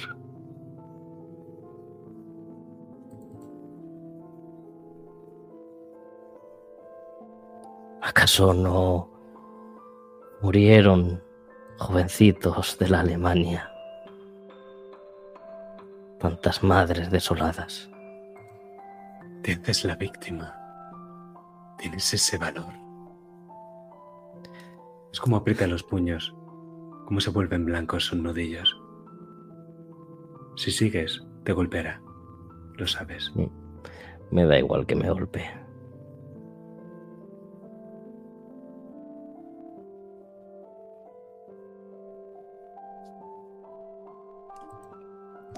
Y dime, ¿tú te dices por las noches que lo que haces es justicia? ¿Con eso consigues conciliar el sueño? No puedo, no. Porque los oigo a ellos. A todos. Los seis millones en sueños. Los oímos. Los seguiremos oyendo hasta que moramos. Y es mi deber que mis hijos no tengan que sufrir lo que yo. Y para eso tenemos que librar al mundo de sus monstruos. No Tenemos que acabar descuida. Y sus hijos. No lo harán, descuida. Ya se encargó el propio Tercer Reich de destruirse a sí mismo.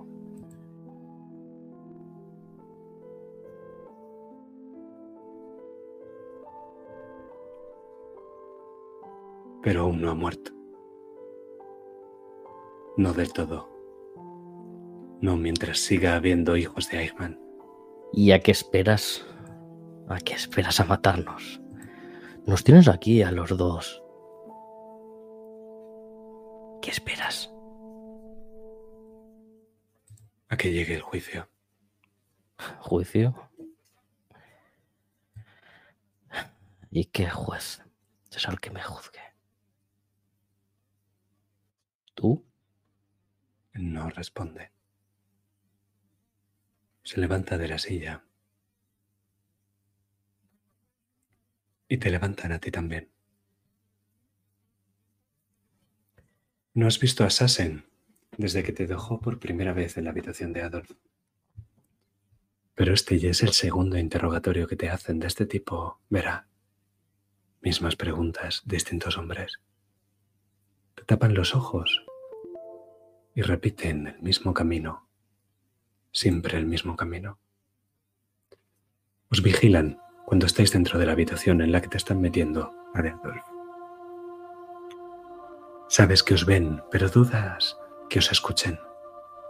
La estancia está insonorizada con gruesas mantas de lana que han colocado en las paredes. Entiendes que lo hacen para no tener que escuchar a Adolf, para que nadie lo escuche.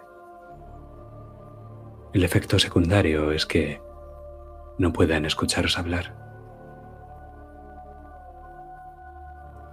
Adolf sigue en la misma posición en la que lo dejaste. Solo que ahora, ocupando esa silla que hay al lado de la cama, hay una mujer rubia. Es la única mujer que has visto todo este tiempo. Y le está suministrando una especie de líquido amarillento con una vía, una cánula, que conecta su brazo con una jeringuilla. Y cuando apareces, la mujer se levanta, terminando su trabajo de forma apresurada. Deja la vía encima de la silla y la cubre con la toalla blanca. A ti te sientan enfrente de Adolf, pero a cierta distancia. Te atan a la propia silla.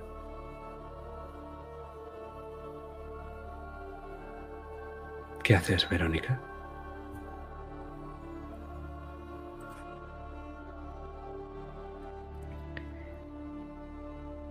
Empiezo a repasar mentalmente uno de esos bellos poemas que le escribía mi querido marido. En concreto se me viene a la mente ese de aquella noche en la que tuve la gran idea.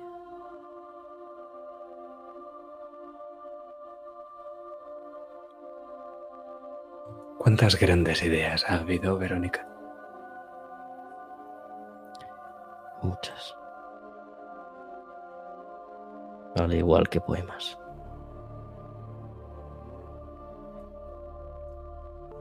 Escuchas su voz, amortiguada por la droga. Tienes que firmar, Vera. Si firmas, saldremos de aquí. Que saldremos de aquí. Y dime, ¿saldremos con o sin cabeza? ¿Tú qué piensas? Han prometido un juicio justo. Eres tan iluso. No tenemos otra posibilidad. Sí la hay.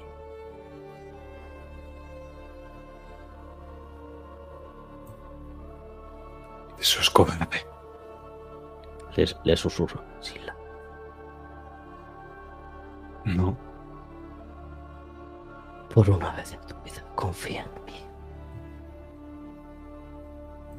¿Y si tenemos que enfrentarnos a nuestros pecados?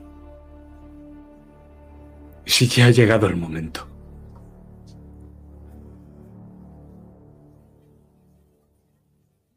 Lo haremos antes o después, pero prefiero que sea después. Desde luego. Si hubieras nacido hombre, hubieras sido Himmler. Si hubiese nacido hombre, seguiríamos, seguiríamos en la Alemania nazi. Te sonríe con una sonrisa eh, bastante malévola. De hecho, voy a tirar intimidación. Tira.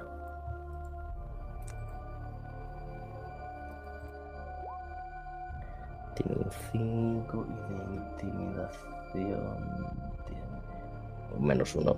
No lo intimida. Temo palabras caen en oídos sordos. Porque mm, Adolf ya ha visto demasiadas veces esa sonrisa. No. No. Debemos pagar por ello. Debo hacerlo yo y debes hacerlo tú. Me alegro de que la cosa haya salido así. Soy víctima. Y también soy verdugo. Por eso hemos pagado. Veo mucha gente justificándose a sí misma. ¿Ese es lo que te dices por las noches, Adolf? ¿Que tú eres solo una víctima? Es lo que me repetías tú, Verónica. ¿Yo?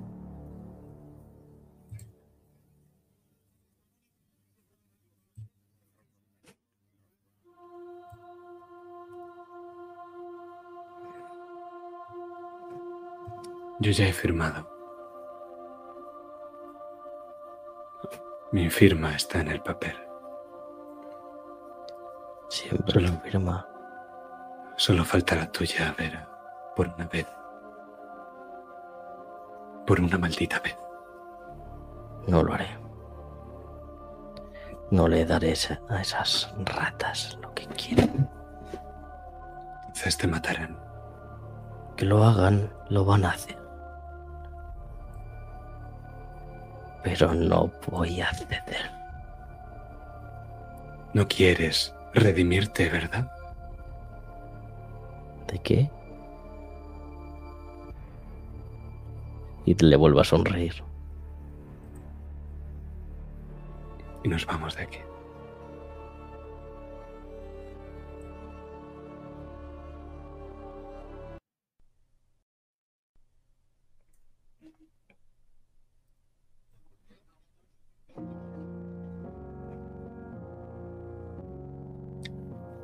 Está en ese velo, ese tenue estado, que es indefinido entre la conciencia y la inconsciencia, Kata.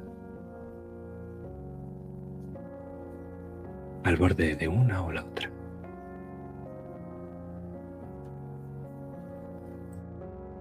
Hola. Lo tengo muy cerca de mi cara y estoy mirando cómo está con los ojos en medio en blanco. Y sí que cuando parpadee me voy a medio asustar y me voy a dar un, paso, un par de pasos hacia atrás. Gime de dolor. Y ves cómo mira cuando sus ojos dejan de estar en blanco y empiezas a ver el iris y la pupila. Intentan enfocar, pero no lo consiguen del todo.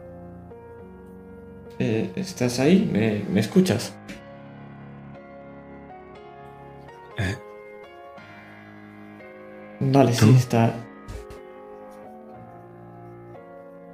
¿Estás bien? duele. ¿Cómo te llamas? Yo soy Kata, aunque quizás ya lo sabes. Soy Isaac.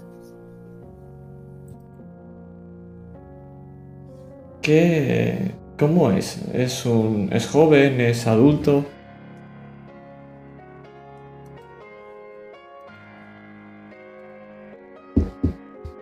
Es un hombre joven. Tiene que tener veintimuchos o treinta y pocos. Si tiene hijos, serán pequeños.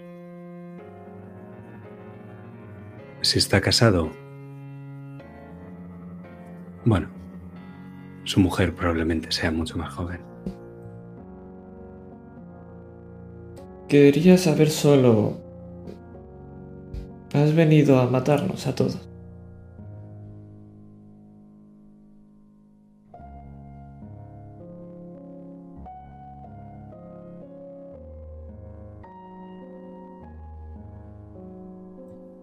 ¿Qué? Bueno, eh, las balas, mi hermano,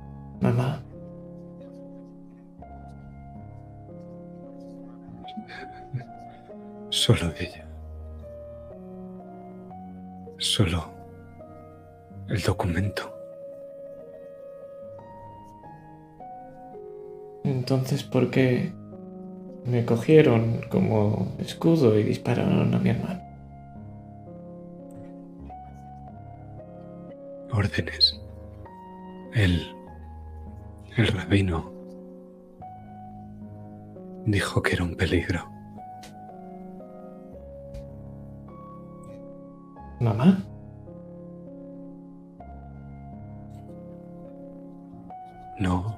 Él, él.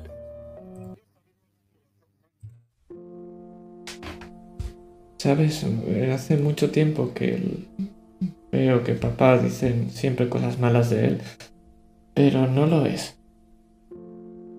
Cuando llego tarde a casa y debería haber venido hace horas, él le dice a mamá que he llegado antes y para que no me lleve una bronca.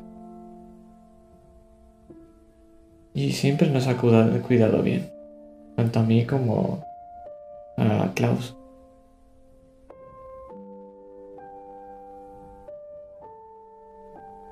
No entiendo por qué hacéis esto.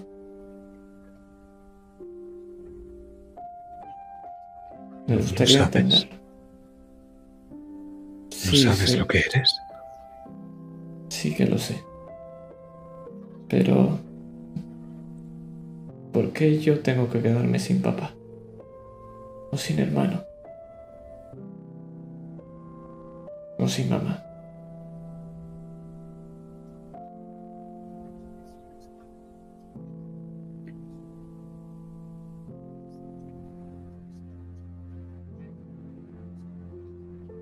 Eres una Eggman.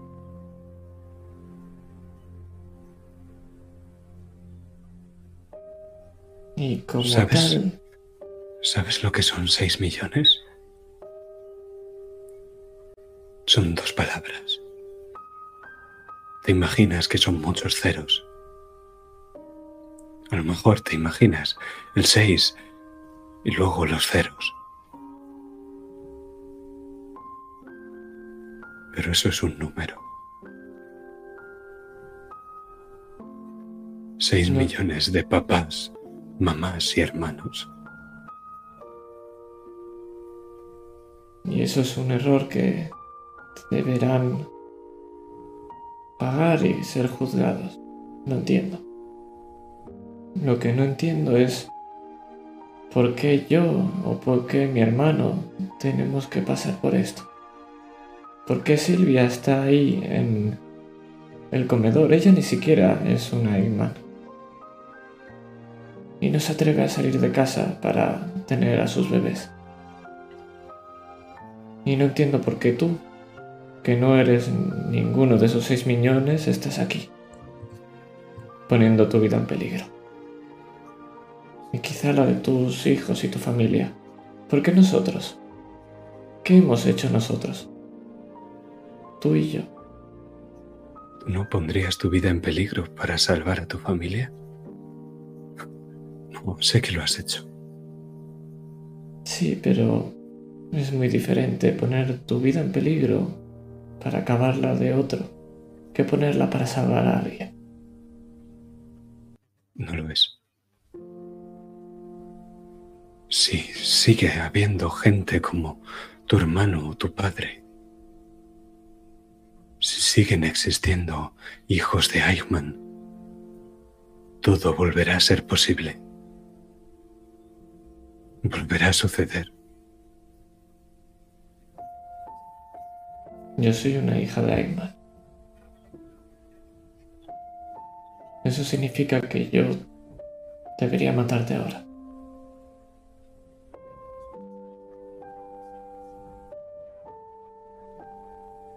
Sí, Eso significa que tú tienes que vengarte de mí. sí.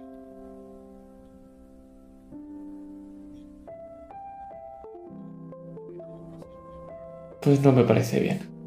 Y me levanto, bastante enfadada.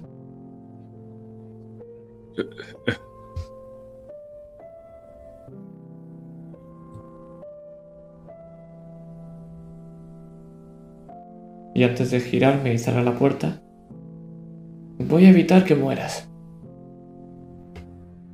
Y te fastidias. Y cierro la puerta de un portazo.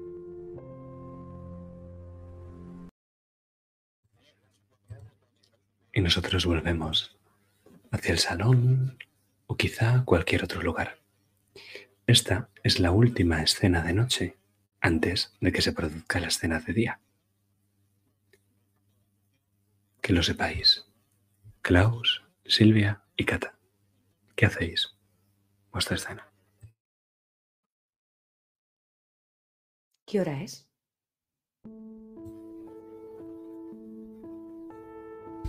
¿Las 5 de la mañana quizá?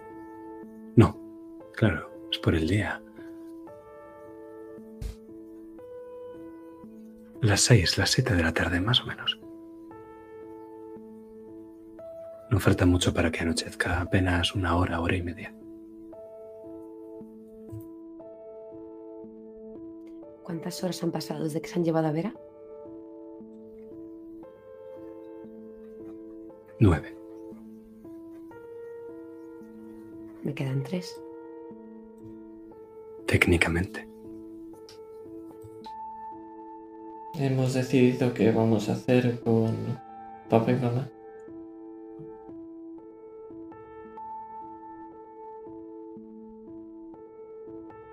Quizás sí que sería una buena idea enviar al comisario que hable por nosotros.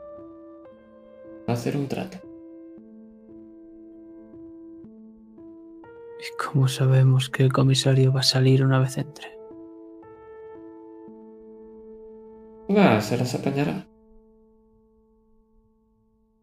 Apoya a los nazis, Kata.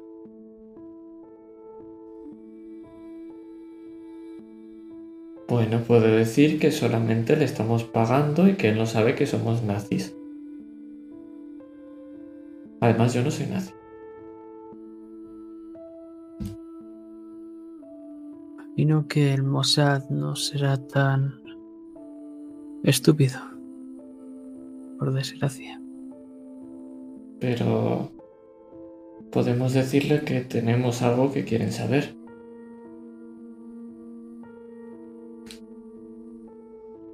¿Y qué le vamos a dar? Me miro a mi bolsillo. Tengo algo de... el despacho. ¿Qué?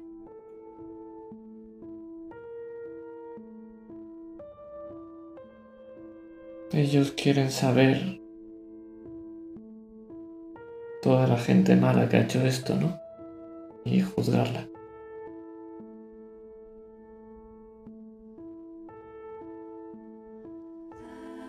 Podríamos darles eso.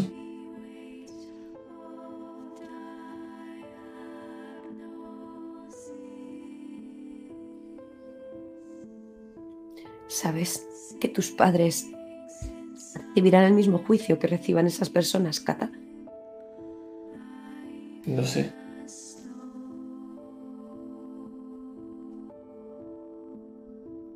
Pero es lo justo, ¿no? Puedo vender a Mengele.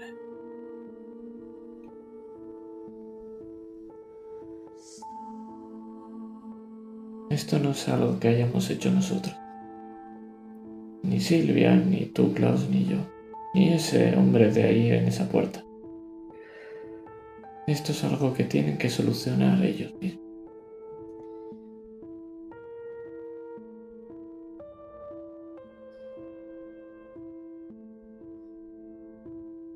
Estoy metido en esta mierda también, Kata. ¿Has visto cuánta gente ha matado? Estás a tiempo. Estás a tiempo de enmendar tus errores, de cambiar de opinión, de hacer que, que el odio no se siga propagando. ¿Te gustaría que tus hijos sintieran lo mismo que sientes tú? Antes preferiría que no existiesen. Pues sé la cerilla que se quita de la cadena para impedir que se propague el fuego. Si no quieres que el odio se siga extendiendo como las llamas. Estás a tiempo.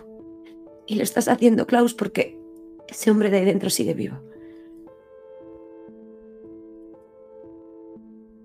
¿Y los demás? ¿Sus familias no querrán acabar conmigo como yo he hecho con ellos?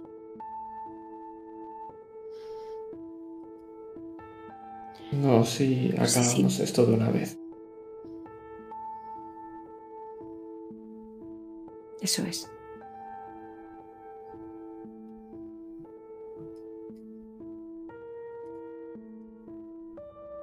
Que él ha sido lo más parecido a un padre que he tenido en mi vida. Papá para mí. ¿Cómo,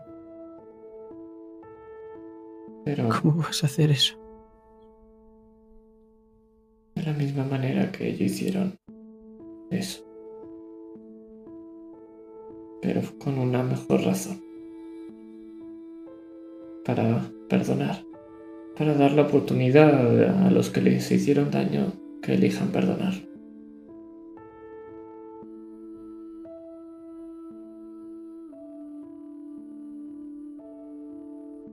Si hacemos eso, nos quedaremos solos. No tendremos a nadie. Nos tenemos en nosotros. Imagino que no los matarán, que habrá un juicio justo, cumplirán condena en alguna prisión. Ahí sí podrán conocer a sus nietos, mientras que si están en el cementerio. Eso si encontramos sus cadáveres. No los Quiero podrán conocer llevar- nunca. Quiero llevar a mis hijos a una cárcel a ver a sus abuelos. No quiero que sepan lo terribles que son, monstruosos que son. Entonces explícales cómo mamá te abrazó cuando estabas en la calle lloviendo. Cómo nos protegía a pesar de esas mentiras y siempre pensaba en nosotros.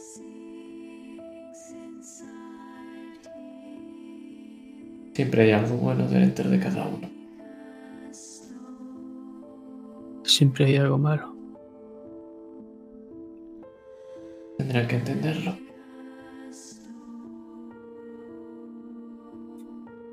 Espero que no me odien. No lo harán. No lo harán porque eres su padre. ¿Y por qué se darán a mí? Mi sobrino. Por supuesto, Cata. Por supuesto.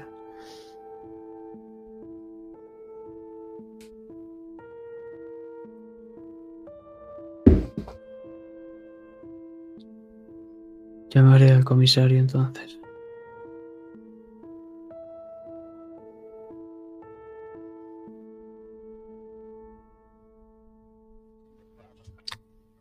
Entonces, ¿cuál es el plan? ¿Qué es lo que vais a hacer?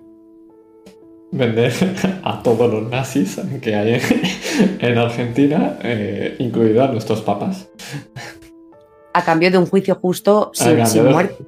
Efectivamente, a cambio de un juicio justo. ¿Y qué es lo siguiente que vais a hacer cada uno? He entendido que Klaus va a usar la cabina telefónica. Yo me, me quedaré con, con Silvia y, Yo parir. Es lo que está en mis planes más cercanos. sí, y yo ayudarle. Pero Perfecto. quedarme mirando es un poco feo.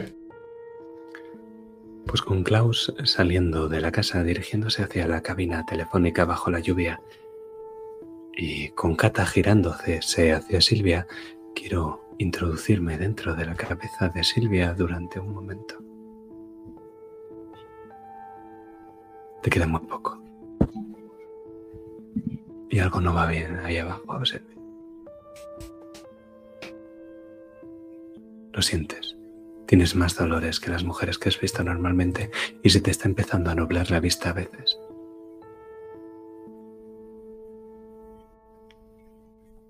Quizás venga de nalgas. Quizás sí.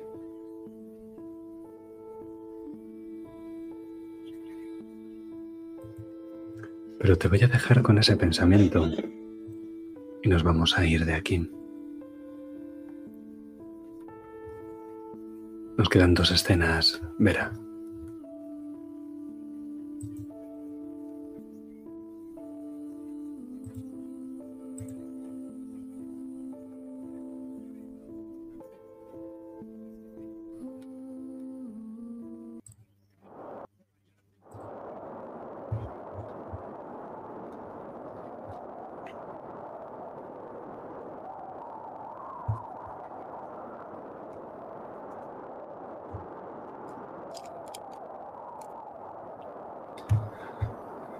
Acabados, Vera. De nuevo, Alemania, hace muchos años. Adolf se deja caer sobre la silla derrotado. Vuelve a quitarse las gafas y a masajearse los ojos. Estamos en el 45. Estamos acabados como lo estábamos. Aquella vez al principio tampoco hallaba solución. Y yo la tuve que hallar por los dos. Esta vez no hay solución. Los judíos de Hungría me han pedido que los traslademos. Antes de que acabe la semana no tiene que haber campos en Hungría. Los rojos avanzan mucho más rápido de lo que pensábamos. Mientras Adolf habla, escuchamos la ventisca que hay soplando en el exterior de este punto perdido de Europa. La nieve choca contra la ventana y se derrite al tocar el cristal. Ya no hay jardín, ni flores, solo nieve.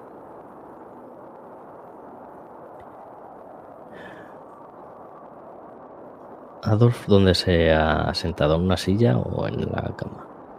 En una silla así.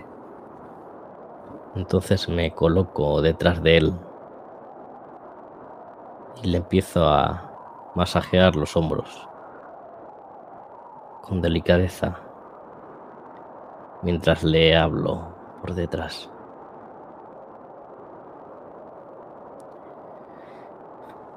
Déjame pensar. No hay nada que No, pensar. Vera. Sacaré esto adelante. A pesar de las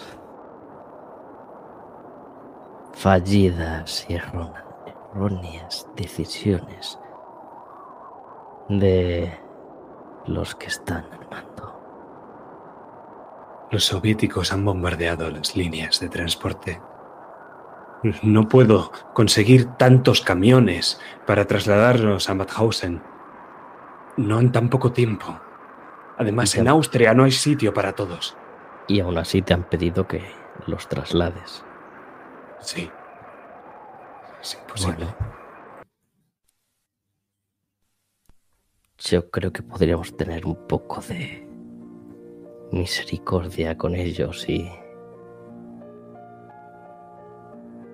no dejarles caer en las manos de esos salvajes.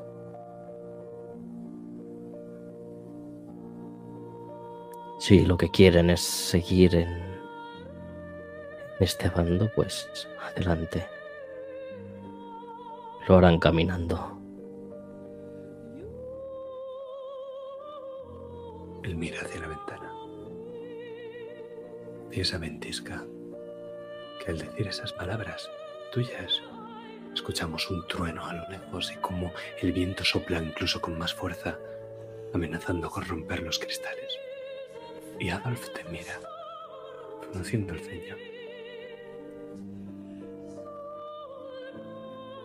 Si hacemos eso, morirán por el camino.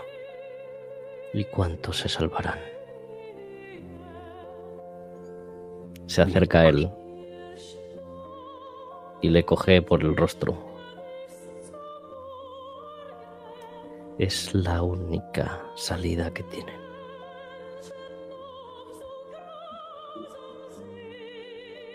Es la única salida que tenemos, ¿no? Que tenemos nosotros y que tienen ellos. Confía en mí. Y le besa. Él se deja besar con delicadeza y cuando se aparta, gentil, te mira a los ojos y te dice, eres una gran mujer, pero y siempre he estado a la sombra de un gran hombre. Y le sonríe.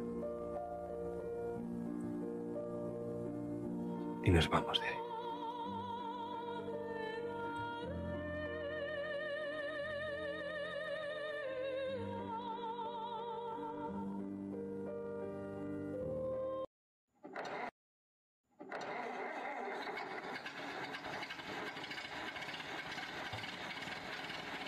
Y vosotros en la casa lo escucháis.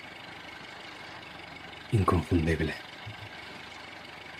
Con el cielo tiñéndose de rojo en el atardecer y el sol mortecino lanzando oro sobre la calle Garibaldi. Llegan. Y el coche del comisario es el primero. Pero le siguen coches, motos, coches que van hasta los topes de hombres rudos, de peronistas armados hasta los dientes. Y el último de esta caravana Es un vehículo. Mercedes-Benz. Una limusina negra. Que avanza con parsimonia. Como si no tuviera prisa. Pero el comisario es el primero que baja y casi se tropieza cuando se dirige hacia la verja. Y grita. Que nadie mueva un puto dedo. Se saca un revólver de la parte de atrás del pantalón y apunta hacia la casa. ¿Qué hacéis? Klaus. Klaus, ¿qué está pasando?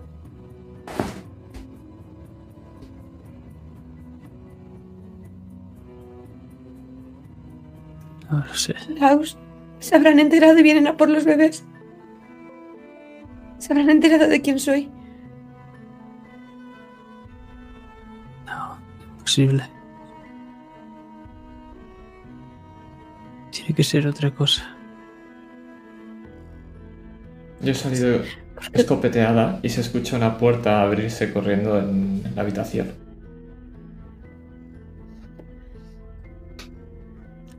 El comisario te ¿por qué chilla. Desde fuera. ¡Niña! ¿Qué coño ha pasado? Hemos venido en cuanto hemos podido. No, no, na- nada, y cierro la puerta. Otra vez. ¿Qué cojones? Bueno, nada no es. Y me lo acerco a mí. Necesitamos tu ayuda. Niña, no me jodas. Tienen a mamá y a papá. Ya lo Sabemos- sabemos. Pero si van, todos esos va a ser una masacre. Escúchame. ¿Dónde está la autoridad de la casa? En el salón. Si buscas a mi hermano, está en el salón. Pues quita. Me aparto. Y vuelvo a entrar en la habitación en cuanto no se da cuenta.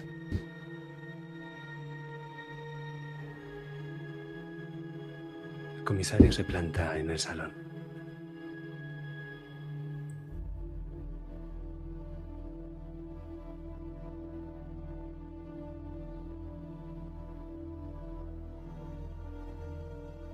Comisario. Escúchame, Zagal. Tenemos a la policía de camino. Están en Palermo, aquí al lado. Vuestro amigo Jerez Schroeder ha conseguido movilizar varias patrullas que van de camino. Yo he movilizado a los míos. Ahora, si la cagan, la cagan.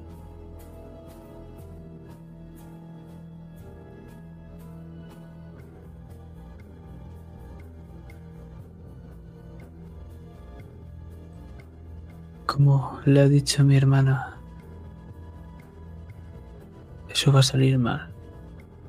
Va a haber muerte, sangre. Y esto va a ser un bucle sin fin. Escúchame, me pedisteis a la policía la última puta vez. Ya va de camino.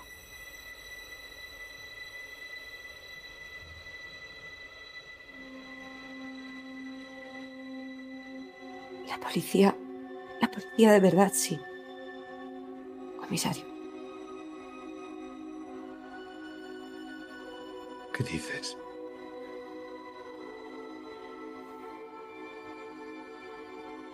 Digo que. Sus hombres. Los que usted ha movilizado. Que dejen actuar primero a la policía. Se van a escapar.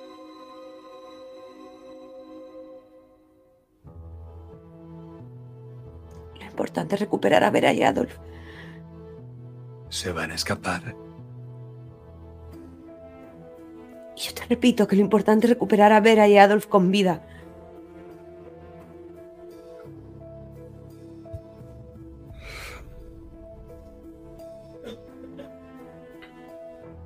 ¿Dejas que tu mujer hable por ti, chico? Pensaba que eras más hombre. Es lo No soy suficiente hombre. sensato. Es lo suficiente hombre comisario, como para tener a su mujer aquí abierta prácticamente en canal. Y no partirte la cara por no escuchar.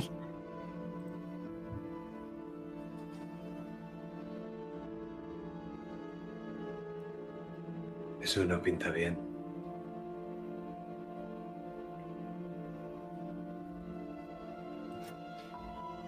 ¿Es usted médico ahora?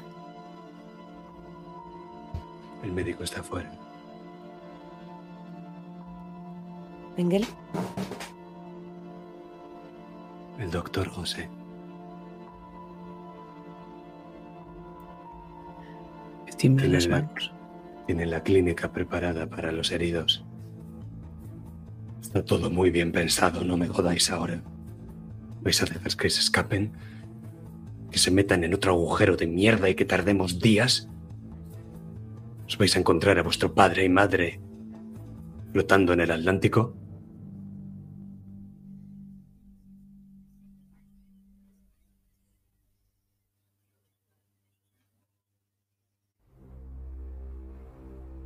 Me levanto y me dirijo a la habitación de Kata.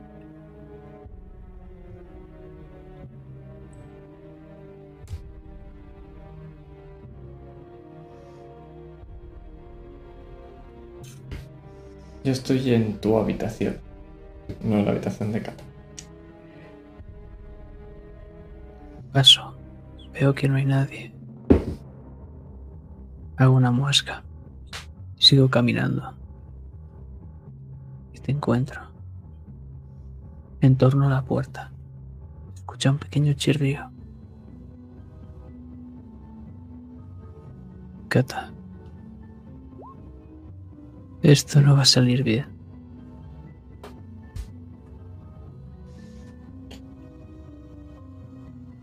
Tenemos que conseguir hablar con ellos. Seguro que el comisario no puede. No. Por eso te voy a proponer algo que jamás haría. Saco mi arma. Tiene una única bala. Llévate esos documentos.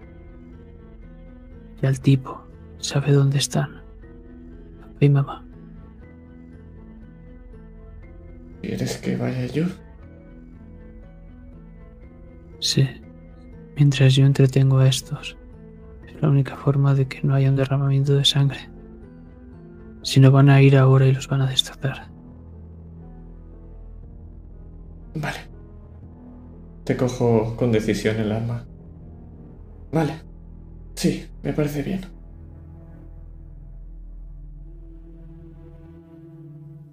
Joder, ten cuidado. Ten muchísimo cuidado. Eh, Siempre lo tengo. Y te sonríe.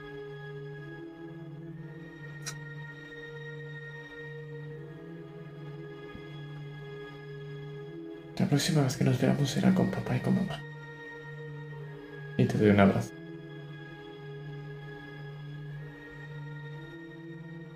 Siempre juntos. Siempre. Y entonces Silvia chilla.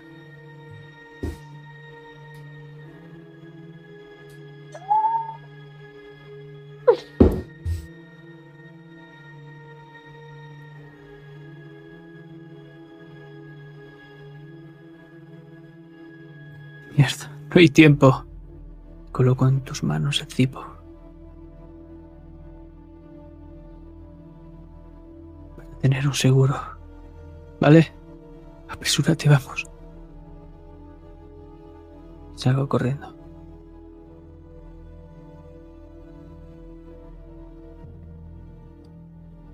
¿Y a dónde vas, Klaus? Al salón. ¿Qué? ¿Ya?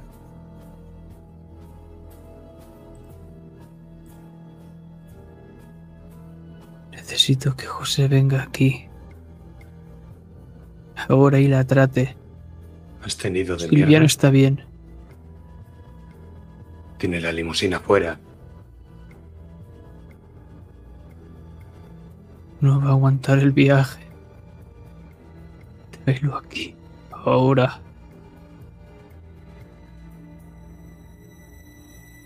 Asiente. Saca la cabeza por la puerta, pega cuatro gritos.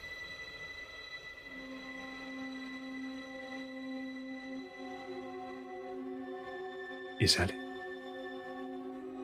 ¿Lo sigues, Klaus?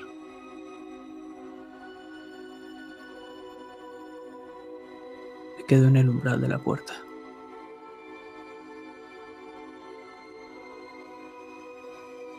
Ves como la limusina del doctor se abre. El conductor es quien se la abre, la puerta. Y él sale, enfundándose un guante. Con un estuche, un maletín en la mano.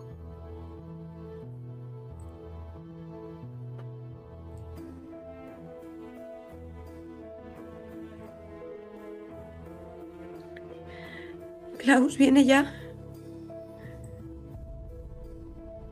Está a punto, cariño. Está a punto. No va bien. No te preocupes. Todo se va a solucionar ahora. Te lo prometo. Confía en mí. Por favor.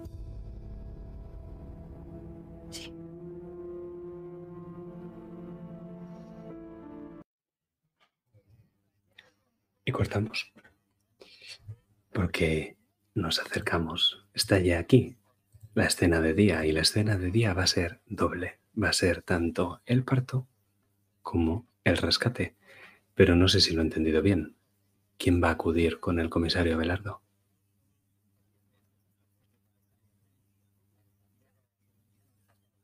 A ver, Yo lo idea. que he hecho ha sido enviar a Kata con el prisionero que teníamos, que él sabe el camino. Y La yo entretener es- a Belardo y a los demás.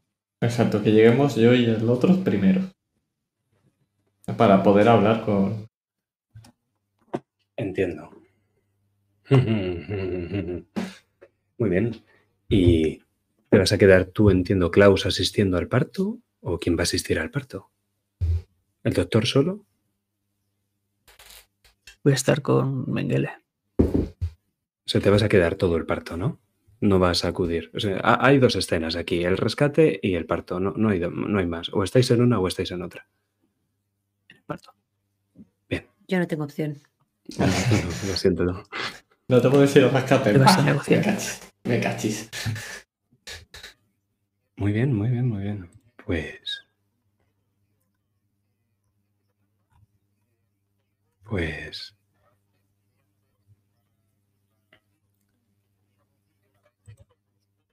Creo, Vera, que las palabras que tú elegirías para esto es que llega la caballería.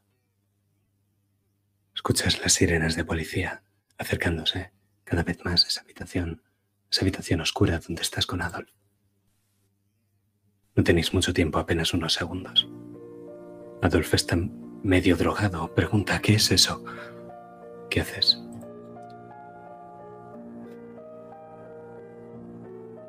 Eso es nuestra salvación, nuestra condena. Cariño.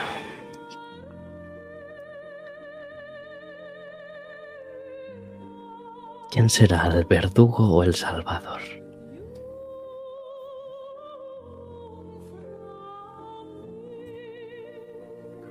Eres un monstruo.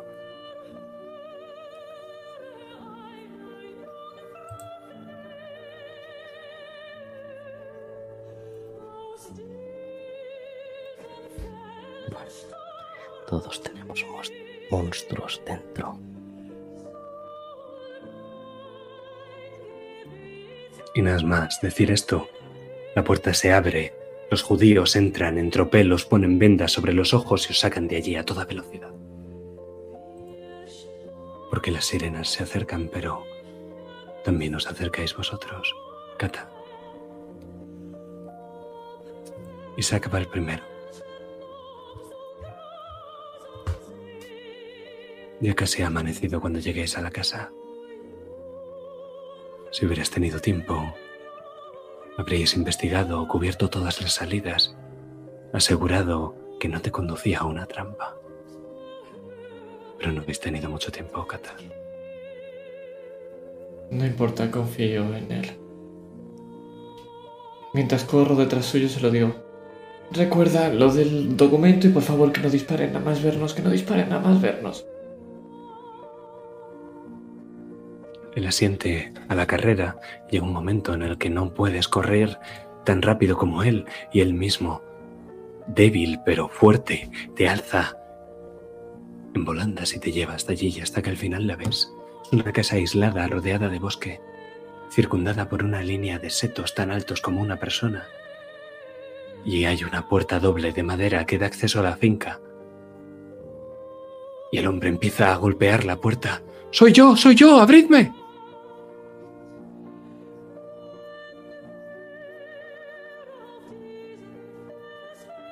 Las luces empiezan a apuntarlo. Primero linternas en la oscuridad. Y de vez en cuando el sonido de la luz de las sirenas de policía que se avecinan por la calle y están cada vez más cerca. Pero después ya no lo apuntan con linternas. ¿Qué haces? Alzo el papel. Está bastante arrugado. Y lo único que grito es... Por favor, esto es lo que queréis. Marchaos. A cambio de esto, por favor. Van a venir y va a ser horrible para todos. Cogedlo y iros. Y dejadlos aquí. Dejad que me reúnas con mis padres.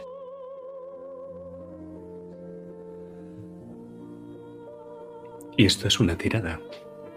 Una bastante importante, he de decir. Estaría bien, la verdad que salió.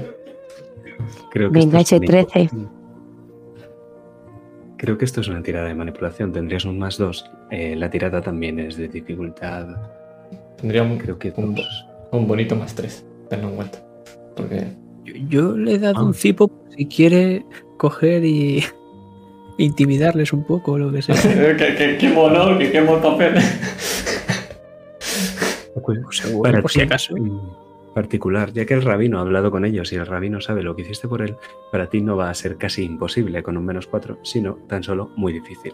Con ese más uno que tienes a todas las habilidades sociales, al final va a ser un de 10 más uno.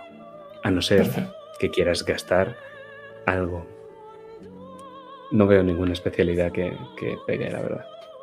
Em, no, la verdad es que ninguna especialidad pega. Porque, Es porque que- maquillarme muy bien no, no va a salir. Pues ya sabes, a la tirada, si gastas un punto de karma, le subirás uno. Y si gastas un punto de experiencia, podrás repetir. Gasto primero el punto de experiencia y si eso, gasto luego el punto de karma, ¿vale? ¿Puedo hacerlo así? Sí, vale, vamos a Primero tienes que tirar y luego ya gastar la experiencia si la quieres Vale, repetir. Vamos Vamos a, gastar, vamos a gastar experiencia y voy a gastar el punto de karma para sumarme un más uno. Vamos a ello. No, no, no, no, o sea, ¿Verdad? gastando ese punto de experiencia, ahora tienes un 1, entonces ahora podrías decidir si sumarte karma. Ah, no, yo lo que quiero hacer es volver a tirar otra vez, claro. Y yo Sí, lo sí, que es vuelto tiro una vez. Has vuelto a tirar con el punto de experiencia. Ahora subirte, ahora gastarte karma para subirte el 1 a un 2 eh, No, no, te no, sirve de no, nada. no me- Entonces no no. gastas karma No vale de nada. y fracasas estrepitosamente, lo que significa que yo cambio de cambio. Qué bien. Me voy a la puta. Vaya que no.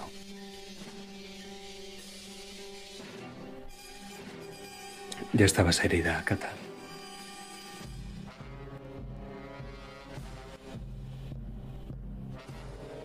Isaac se pone delante de ti y recibe la primera bala, la segunda, la tercera, pero la cuarta ya no. El hombre se desploma sobre los setos, abatido por sus propios compañeros. Y la siguiente bala va para ti.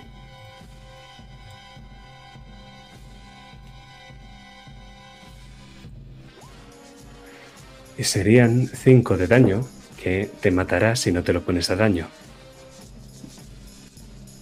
Entiendo que te lo pones a daño.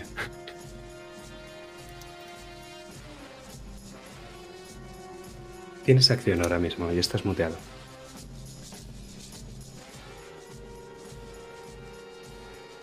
Pues salgo corriendo, obviamente. Ahora ya otra cosa no puedo hacer. Intento escapar y, y ir hacia las luces de la policía. Me vas a permitir entonces que cambie de escena. ¿Dónde te han dado? Eso sí me gustaría saber. Eh, vamos a decir que en el hombro, va. Y se me ha caído la pistola. Vamos a hacerlo dramático. En, la, en el hombro que tenía la pistola y no, no el, el, el papel. No, sí, se me ha caído el papel. Ahí, al lado del muerto. Me, pa- me parece guay. Al revés. Me, me lo he pensado. En la mano que tenía, en el, en el hombro que tenía el papel. Lo podemos echar a suertes también. No, no, no, me gusta, me gusta el papel en el suelo al lado del muerto. Bastante cuidado es que con papeles que se caen al salido suelo.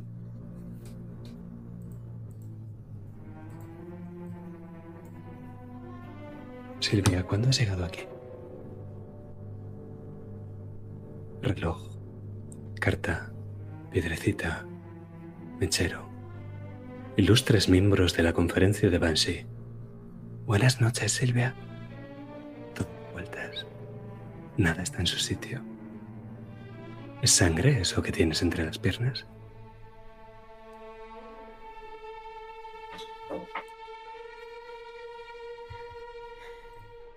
Klaus. ¿Dónde está Klaus? Klaus. Klaus.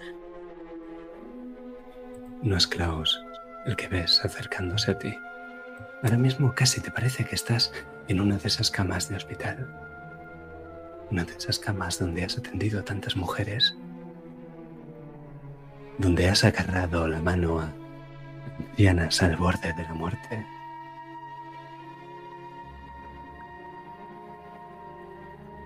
Y de nuevo dolor. Uno desgarrador.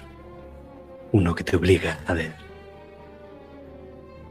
hasta que el doctor te coge de la mano con delicadeza. Lleva puesta una bata blanca de médico y debajo hay una chaqueta de color negro.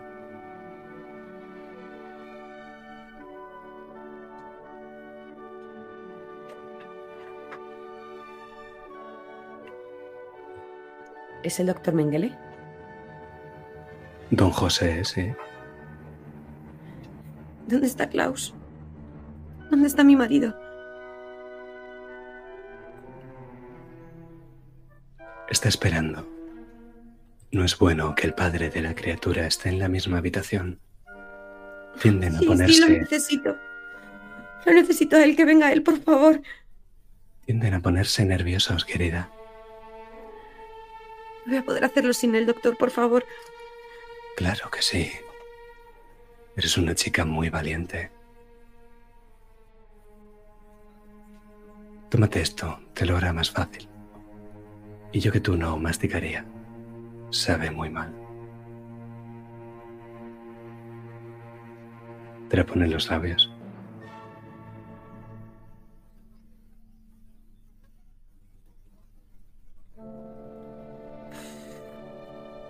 Lo escupo.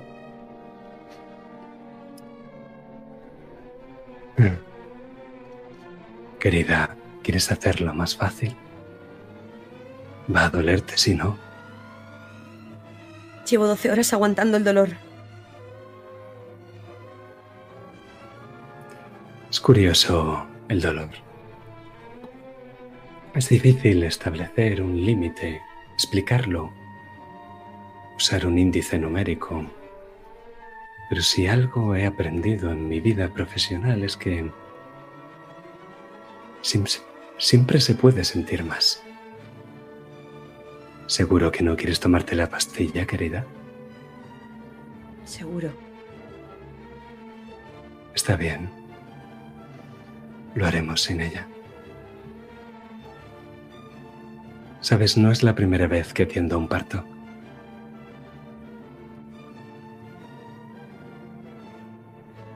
No es la primera vez que son gemelos. Lo sé, doctor. Pero si es mi primer parto. Por eso quiero que esté Klaus aquí. Klaus está ocupado. Dime, ¿tienes ya un nombre? Sí, Cata los tiene. Si es niño, Adolf. Y si es niña, no sé. No sé, no lo recuerdo, Catherine.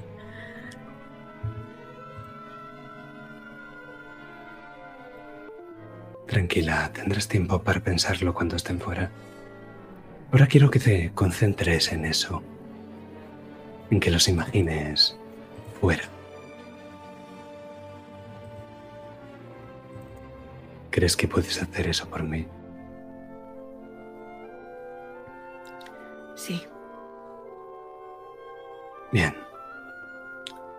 Pues como no has querido tomar la pastilla, vamos a tener que probar un método menos convencional.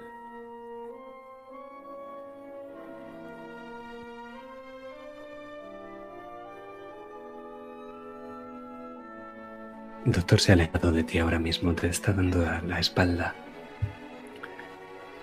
Entonces la vista se te vuelve a nublar. ¿Y las ves? Son un par de alas, eso que tiene en la espalda. Un par de alas, como las de un pájaro blanco. Decenas, decenas de pares de alas cubiertas de ojos. El doctor en su bata blanca se gira hacia ti. Tiene una jeringuilla en la mano. En la otra tiene algo que no logras identificar.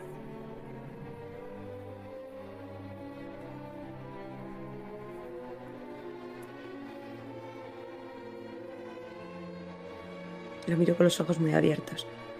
O todo lo que puedo. No sé si a él, a la jeringuilla, a los ojos de las alas. Él acerca a la vez la jeringuilla y aquello que porta en la mano izquierda. Es una especie de. de correa. Con delicadeza te la va a poner en la cara.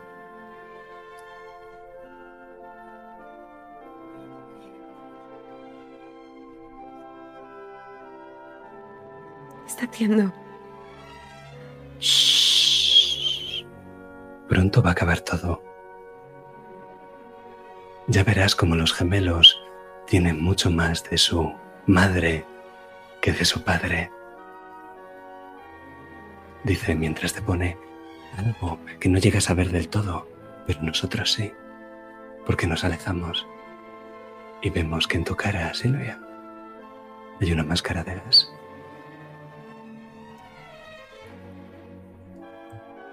Y entonces vamos a ir saliendo poco a poco de esa habitación y vemos a Klaus en el suelo. En un lugar donde el comisario Abelardo ha cerrado todas las puertas y ventanas y se encuentra lleno de gas. Y Klaus está ahí inerte en el suelo. Pero nosotros nos vamos de ahí. Porque ahora es cuando llega la caballería.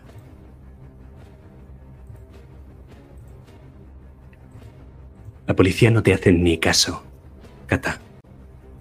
Van directamente a por su objetivo. Y al poco, el coche de Abelardo no tarda en seguirlos. La policía llega, da el alto y cuando nadie le responde, empieza a intentar forzar la puerta. Hazme una tirada de percepción.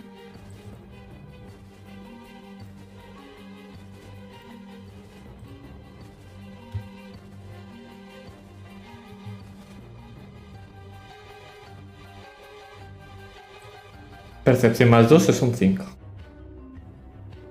5 es un éxito parcial. Puedes identificar algunas sombras que han salido de la casa y se dirigen hacia la parte trasera de la finca. Pero más allá de los setos, no puedes saber ni cuántos, ni cómo, ni, ni si van armados, no puedes saber nada. Solo sabes que es como si estuvieran intentando escapar por la puerta de atrás. Es que me imagino que sería absurdo intentar entrar por delante y es lo que hago. Quiero dirigirme con todo el cuidado posible allí. Vale. No vas a llegar si no gastas un punto de karma. Es casi imposible. La finca es como una calle llena y es todo lleno de setos. Entonces o trepas o trepas por esos setos o fuerzas la puerta junto con la policía. Pero dar toda la vuelta a la manzana para llegar a la salida de atrás requiere una tirada espectacular. Tendrías cuatro. O gastar un punto de karma. me gasto el punto y me quedo a cero. ¿Por qué no? Eso es.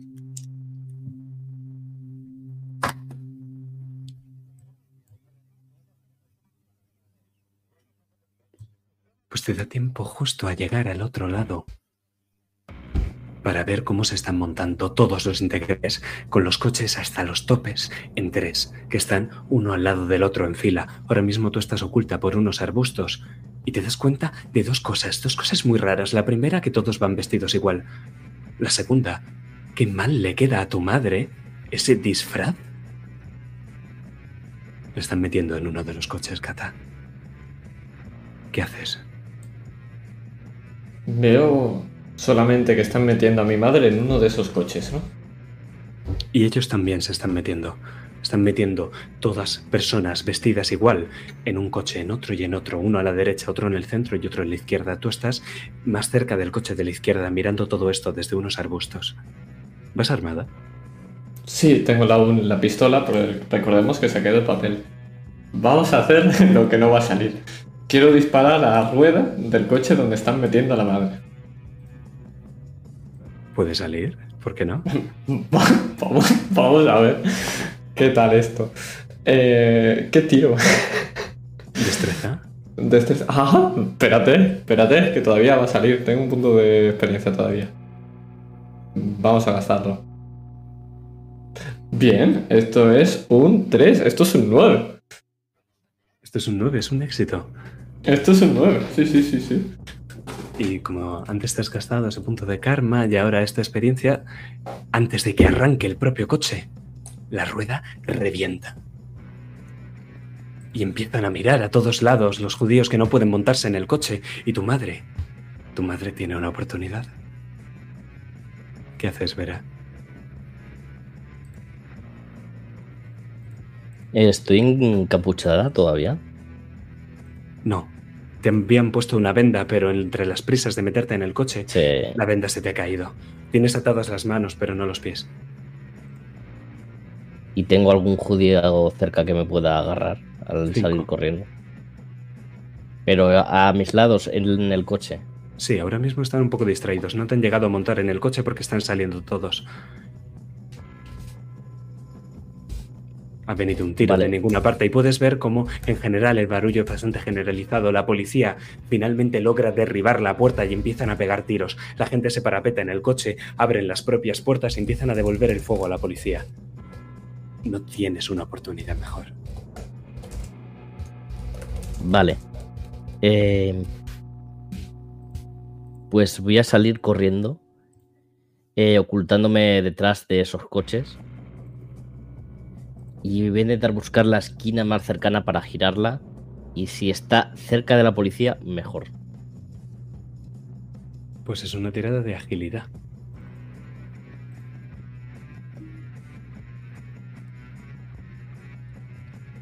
Agilidad que tengo, un menos uno bastante. Si tienes, bueno, Carmen no te queda. Y ya sabes que puedes gastar experiencia para volver a tirar. Si es que Pero tengo un rasgo que siempre espera el momento pro- propicio para actuar, que ahora Los rasgos- increíble. los rasgos se gastan con karma, no con experiencia. Y tienes menos uno de karma, lo siento. Bueno, Lo que pero- tiene ser nada. bueno, pues nada. Pues tiro. Muy bien, un 3. Maravilloso. Puedes repetir la tirada y que no salga un 3. Gastando un punto de experiencia. Si es que tengo un menos uno. Bueno, mejor eso que morirse, ¿no? Vale. No, Literalmente ¿Puede no tienes más opciones. Tendría yo que forzar karma y no, no te voy a forzar karma, la verdad. Eres mala.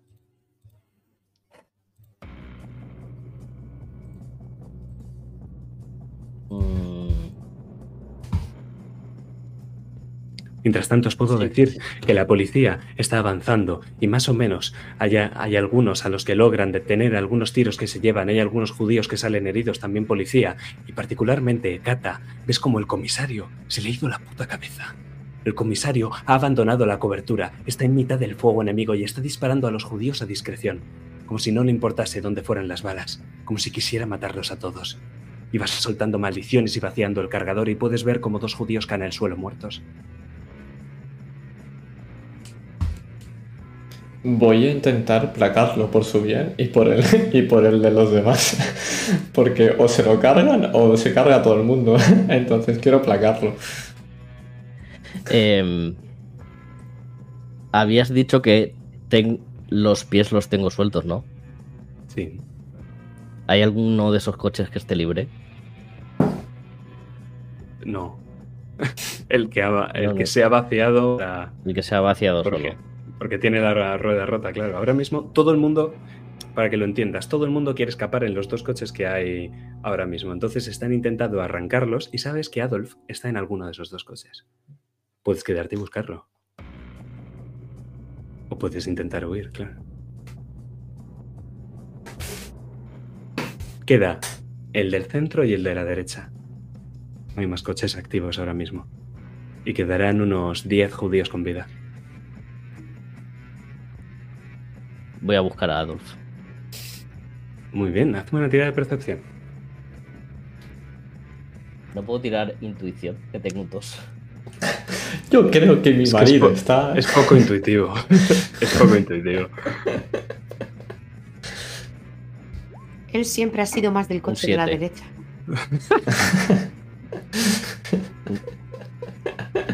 Un 7. Un 7 es un éxito parcial. Voy a decir dos cosas para, para tal. La primera es que Adolf está en el coche del centro. Lo ves. Y la segunda es que va vestido igual que los judíos. Con un uniforme azul con botones dorados, como si fuera trabajador en algún hotel o alguna cosa. Y a ti, cuando te has quitado la venda, lo has visto, te han vestido exactamente igual. ¿Quién coño pone un uniforme a los miembros de un equipo de inteligencia? No tendría mucho sentido, ¿no? Pero... Dicho esto, te empiezan a empujar a ti también y te van a meter en el otro de los coches. No has podido escapar. Pero ahora le toca a Kata. El comisario está chillando. ¿Qué haces, Kat? Lo que quiero hacer es placarlo directamente. Quiero que. Primero eso, salvarlo de, de que todo el mundo le va a acribillar a balazos y, y que él deje de disparar y que se ponga cubierto. Entonces, imagino que por atletismo, sin más. Por destreza y No, podrías destreza, sí. gastarte un punto de experiencia para sumarte dos en atletismo. Por atletismo. Y tendrías un más cuatro a la tirada, o sea, difícil es que no lo saques. Eh, Pues voy a hacerlo y ya no me quedo sin experiencia. Vamos a ello. Uno, ¿no? ¿O ya lo has gastado? No, he gastado el, el de antes, el de ahora y el anterior. El que he fallado, Vale, vale. el de ahora Sí, que he sí, gastado sí, sí. antes para. Pues Eh, un 5. ¿Otro Yo qué quiere Sí, que es un- Es un éxito parcial igualmente. o sea que. Que igualmente lo consigues. Pero. Pero te van a disparar. ¿No pueden dispararle al señor comisario? No. Ah. Me voy a punto morir por ser buena persona. Efectivamente, ¿no? Te, te pondrías 4 más de daño. Te quedarías a 9 de daño. Que estarías muy grave. Efectivamente. Que me voy a puto morir. Yo no me puedo revolver. Sí. pegarle, un pegarle un cabezazo al. al que me está empujando. Sí, ahorita. Solo un segundo. Descríbeme la escena, Kata. Te han pegado, te han pegado a ti el tiro, pero descríbeme qué es lo que pasa. Eh, voy corriendo hacia él, empiezo a disparar, salto encima suyo y empiezan a, a acribillar a balazos justo cuando están disparando. Entonces, que nos estamos revolviendo y estamos cayendo un par de veces. En uno de los giros me dan en la espalda, llevándome yo ese balazo. Y quedamos los dos en el suelo tumbados, eh, los dos boca arriba. Su arma ha quedado por el suelo tirada. Niña, no me toques los cojones. Vas a morir. Basta. Él se revuelve. Intenta buscar su arma. Pero ahora, Vera, es tu turno. ¿Qué haces? Yo lo que quiero es revolverme. Ese judío enorme me intenta empujar para dentro del coche. Para llevarme a otro de sus duros. Pero quiero pegarle un cabezazo en la cara. Quiero partirle la nariz. Pues creo que vas a con fortaleza, no ser que tengas otra idea mejor. Fortaleza. Es un cero. Sí. Dentro de lo malo es de Eh. lo que más tienes, ¿eh? Las físicas sacas un 1. ¿Puedes repetir con una tirada de experiencia? Sí, sí. Qué tiradas más buenísimas están saliendo. Está No se puede volver a repetir, ¿no? O sea que. No, no, solo una vez. Cuatro. Cuatro es un fallo. Pues me temo que no vas a escapar. Intentas echar la cabeza hacia atrás y no encuentras nada. Lo que haces es hacerte daño en el cuello. Y te cogen y te meten, te empujan y te conducen hacia ese segundo coche. Y ambos coches a la vez arrancan. En el momento en el que se pise el acelerador, el rescate habrá fallado. Pero ahora, como siempre, la acción es de Kata. El comisario está buscando su arma, esperando hacer un último tiro, pero tú la tienes más cerca.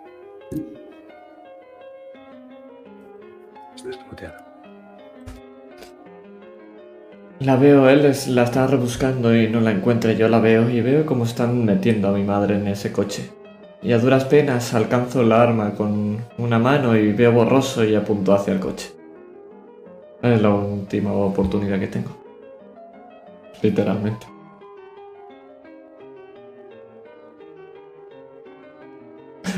Vale. vale, esto, esto es un 10. Pero hay complicaciones. Joder. Es que al estar en muy grave, todas tus habilidades se reducen a menos 3. Lo cual Pues sería un 7. Un 7.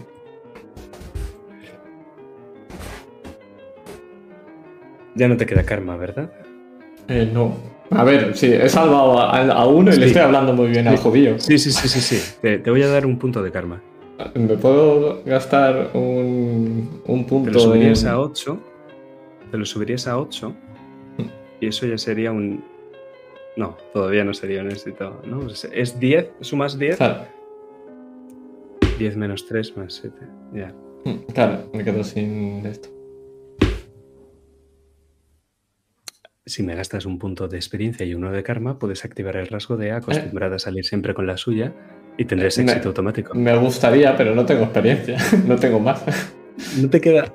No me queda nada. Es, es mi último tiro, no me queda nada. Pues me temo que va a ser un éxito parcial entonces. Y yo cuento a tope.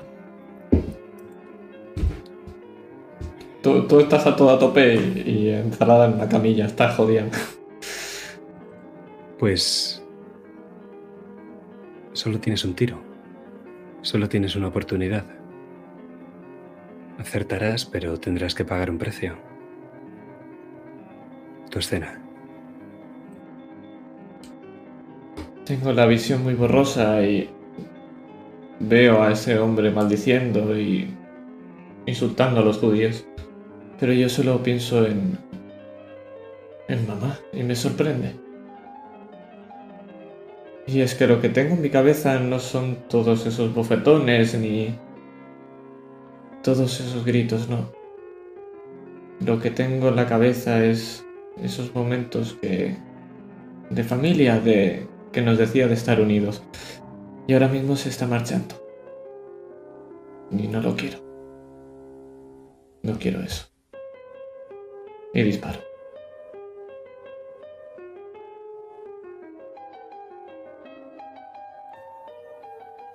Y vemos la bala surcando el cielo nocturno de Buenos Aires y acertando en la rueda trasera. Y es que el conductor pega un volantazo y el coche se estrella contra uno de los árboles cercanos, mientras que el otro continúa perdiéndose en la oscuridad de Buenos Aires. Vamos a hacer una tirada de un de 10 esperando no matar a Verónica Eichmann. Es bastante difícil matarla, la verdad. 7. Vera, estás a 4 de energía. ¿Te parece?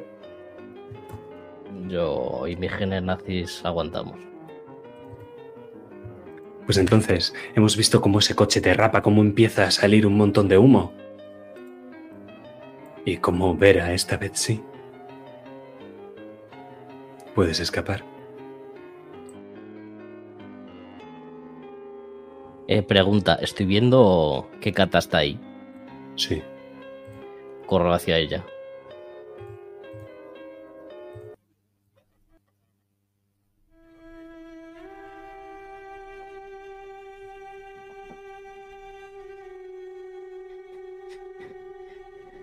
Pequeña.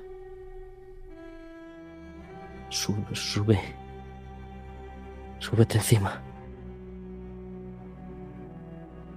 Está muteado. Perdona. Mamá, lo he conseguido como, como le prometí a Klaus. Sí, ahora déjame el resto. Es que no tengo fuerzas alguna y si tienes que hacer algo de subirme con el peso muerto directamente.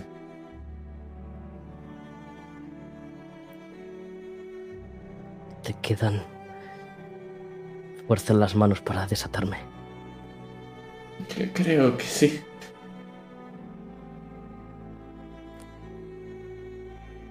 Lo, lo hace. Pues cu- cuando me ha desatado, cojo ese arma del suelo y me echo al, a hombros a mi hija. Intento salir corriendo de allí y perderme en la oscuridad. Pa- papá está bien. Lo está. Está, está bien, de momento. Ya iremos a por él. Me alegro. Y lo último que veo antes de perder la conciencia mientras me llevas a rastras es el cuerpo de ese judío de Isaac enfrente de la puerta con el papel en blanco. Con el papel blanco, perdón. Y ahí es cuando notas que tu hija hace chof y se queda inconsciente.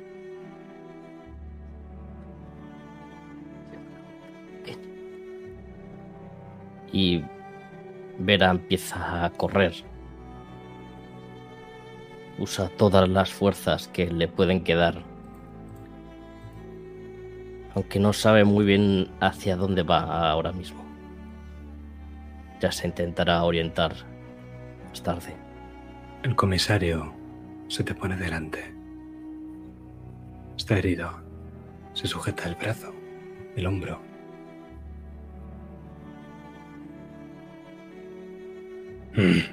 Tú,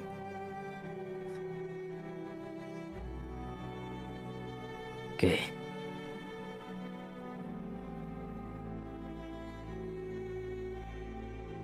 que te den por culo.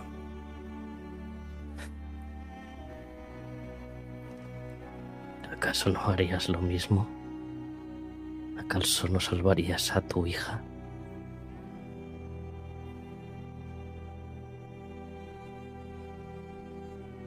Es lo que hace una madre. Pero nosotros nos vamos. Nos vamos lentamente mientras escuchamos estas palabras Enoff. Es lo que haría una madre. Como Vera apunta al comisario. Nos queda una escena pirata. No más.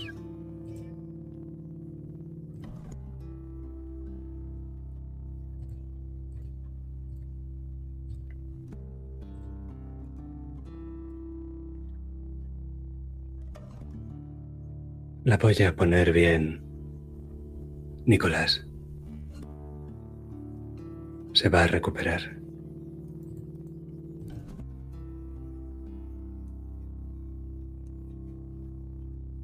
Estamos antes, claro.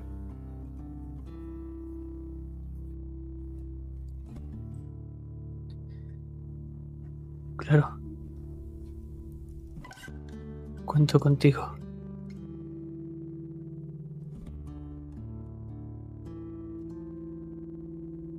Que no le pase nada, José.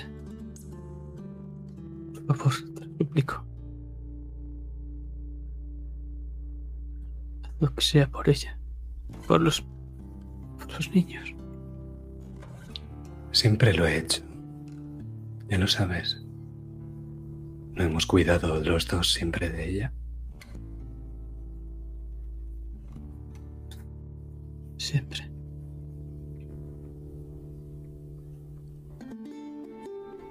¿Recuerdas ese favor que me pediste?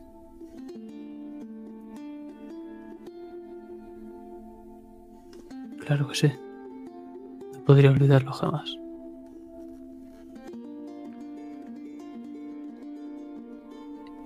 Pues puedes pedirme otro más.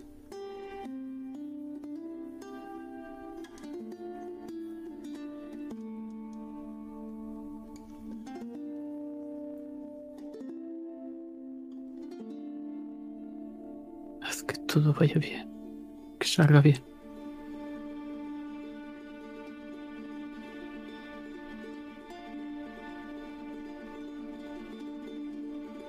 Saldrá perfecto.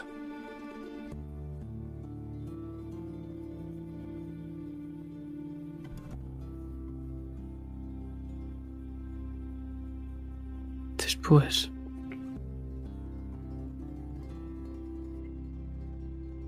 Después. No me preguntes por qué, José, pero. Debes marcharte.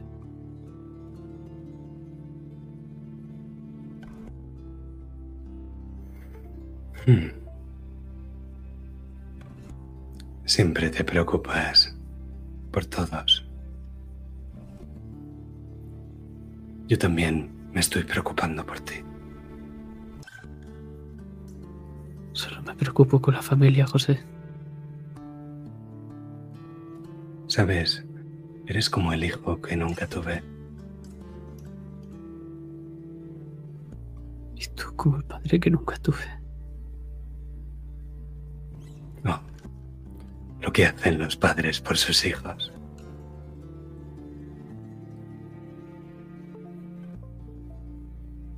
Extiendo mis brazos hacia él.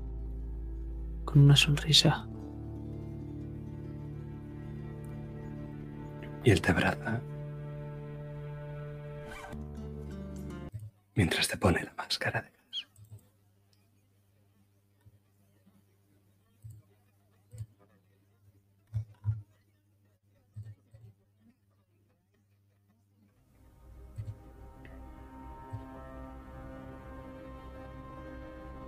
Escuchas un chasquido, Vera, tu espalda.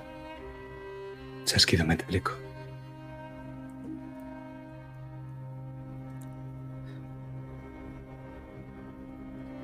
El comisario está delante.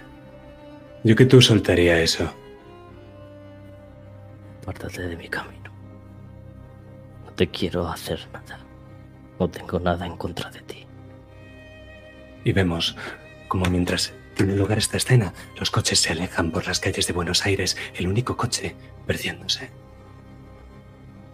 Cuando cambiamos de escena, quiero que veamos a ese ángel de la muerte, con las alas y los ojos, con el bisturí y la jeringuilla en la mano, dispuesto a hacer una última operación. Y quiero que veamos a Klaus, atado a la silla, chillando, pero no lo oímos porque lleva puesta esa máscara de gas. Y quiero que veamos a Otis ahora, que sale de uno de esos coches de policía y grita tu nombre, Vera. Y un par de policías lo interceptan. Y entonces la pistola se martilla justo a tu espalda. Y ves a un uniformado, un policía argentino, que te apunta.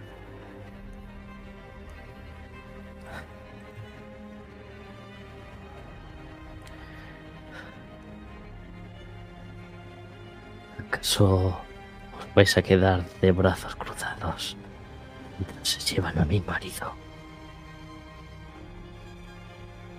No. No he estado de brazos cruzados en ningún momento.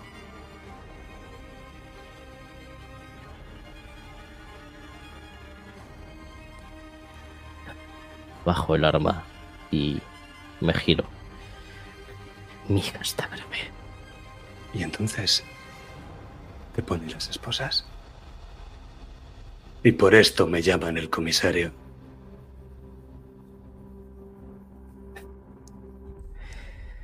Damas y caballeros, esto ha sido eco de una gran mujer. Una sesión del exiliado alemán.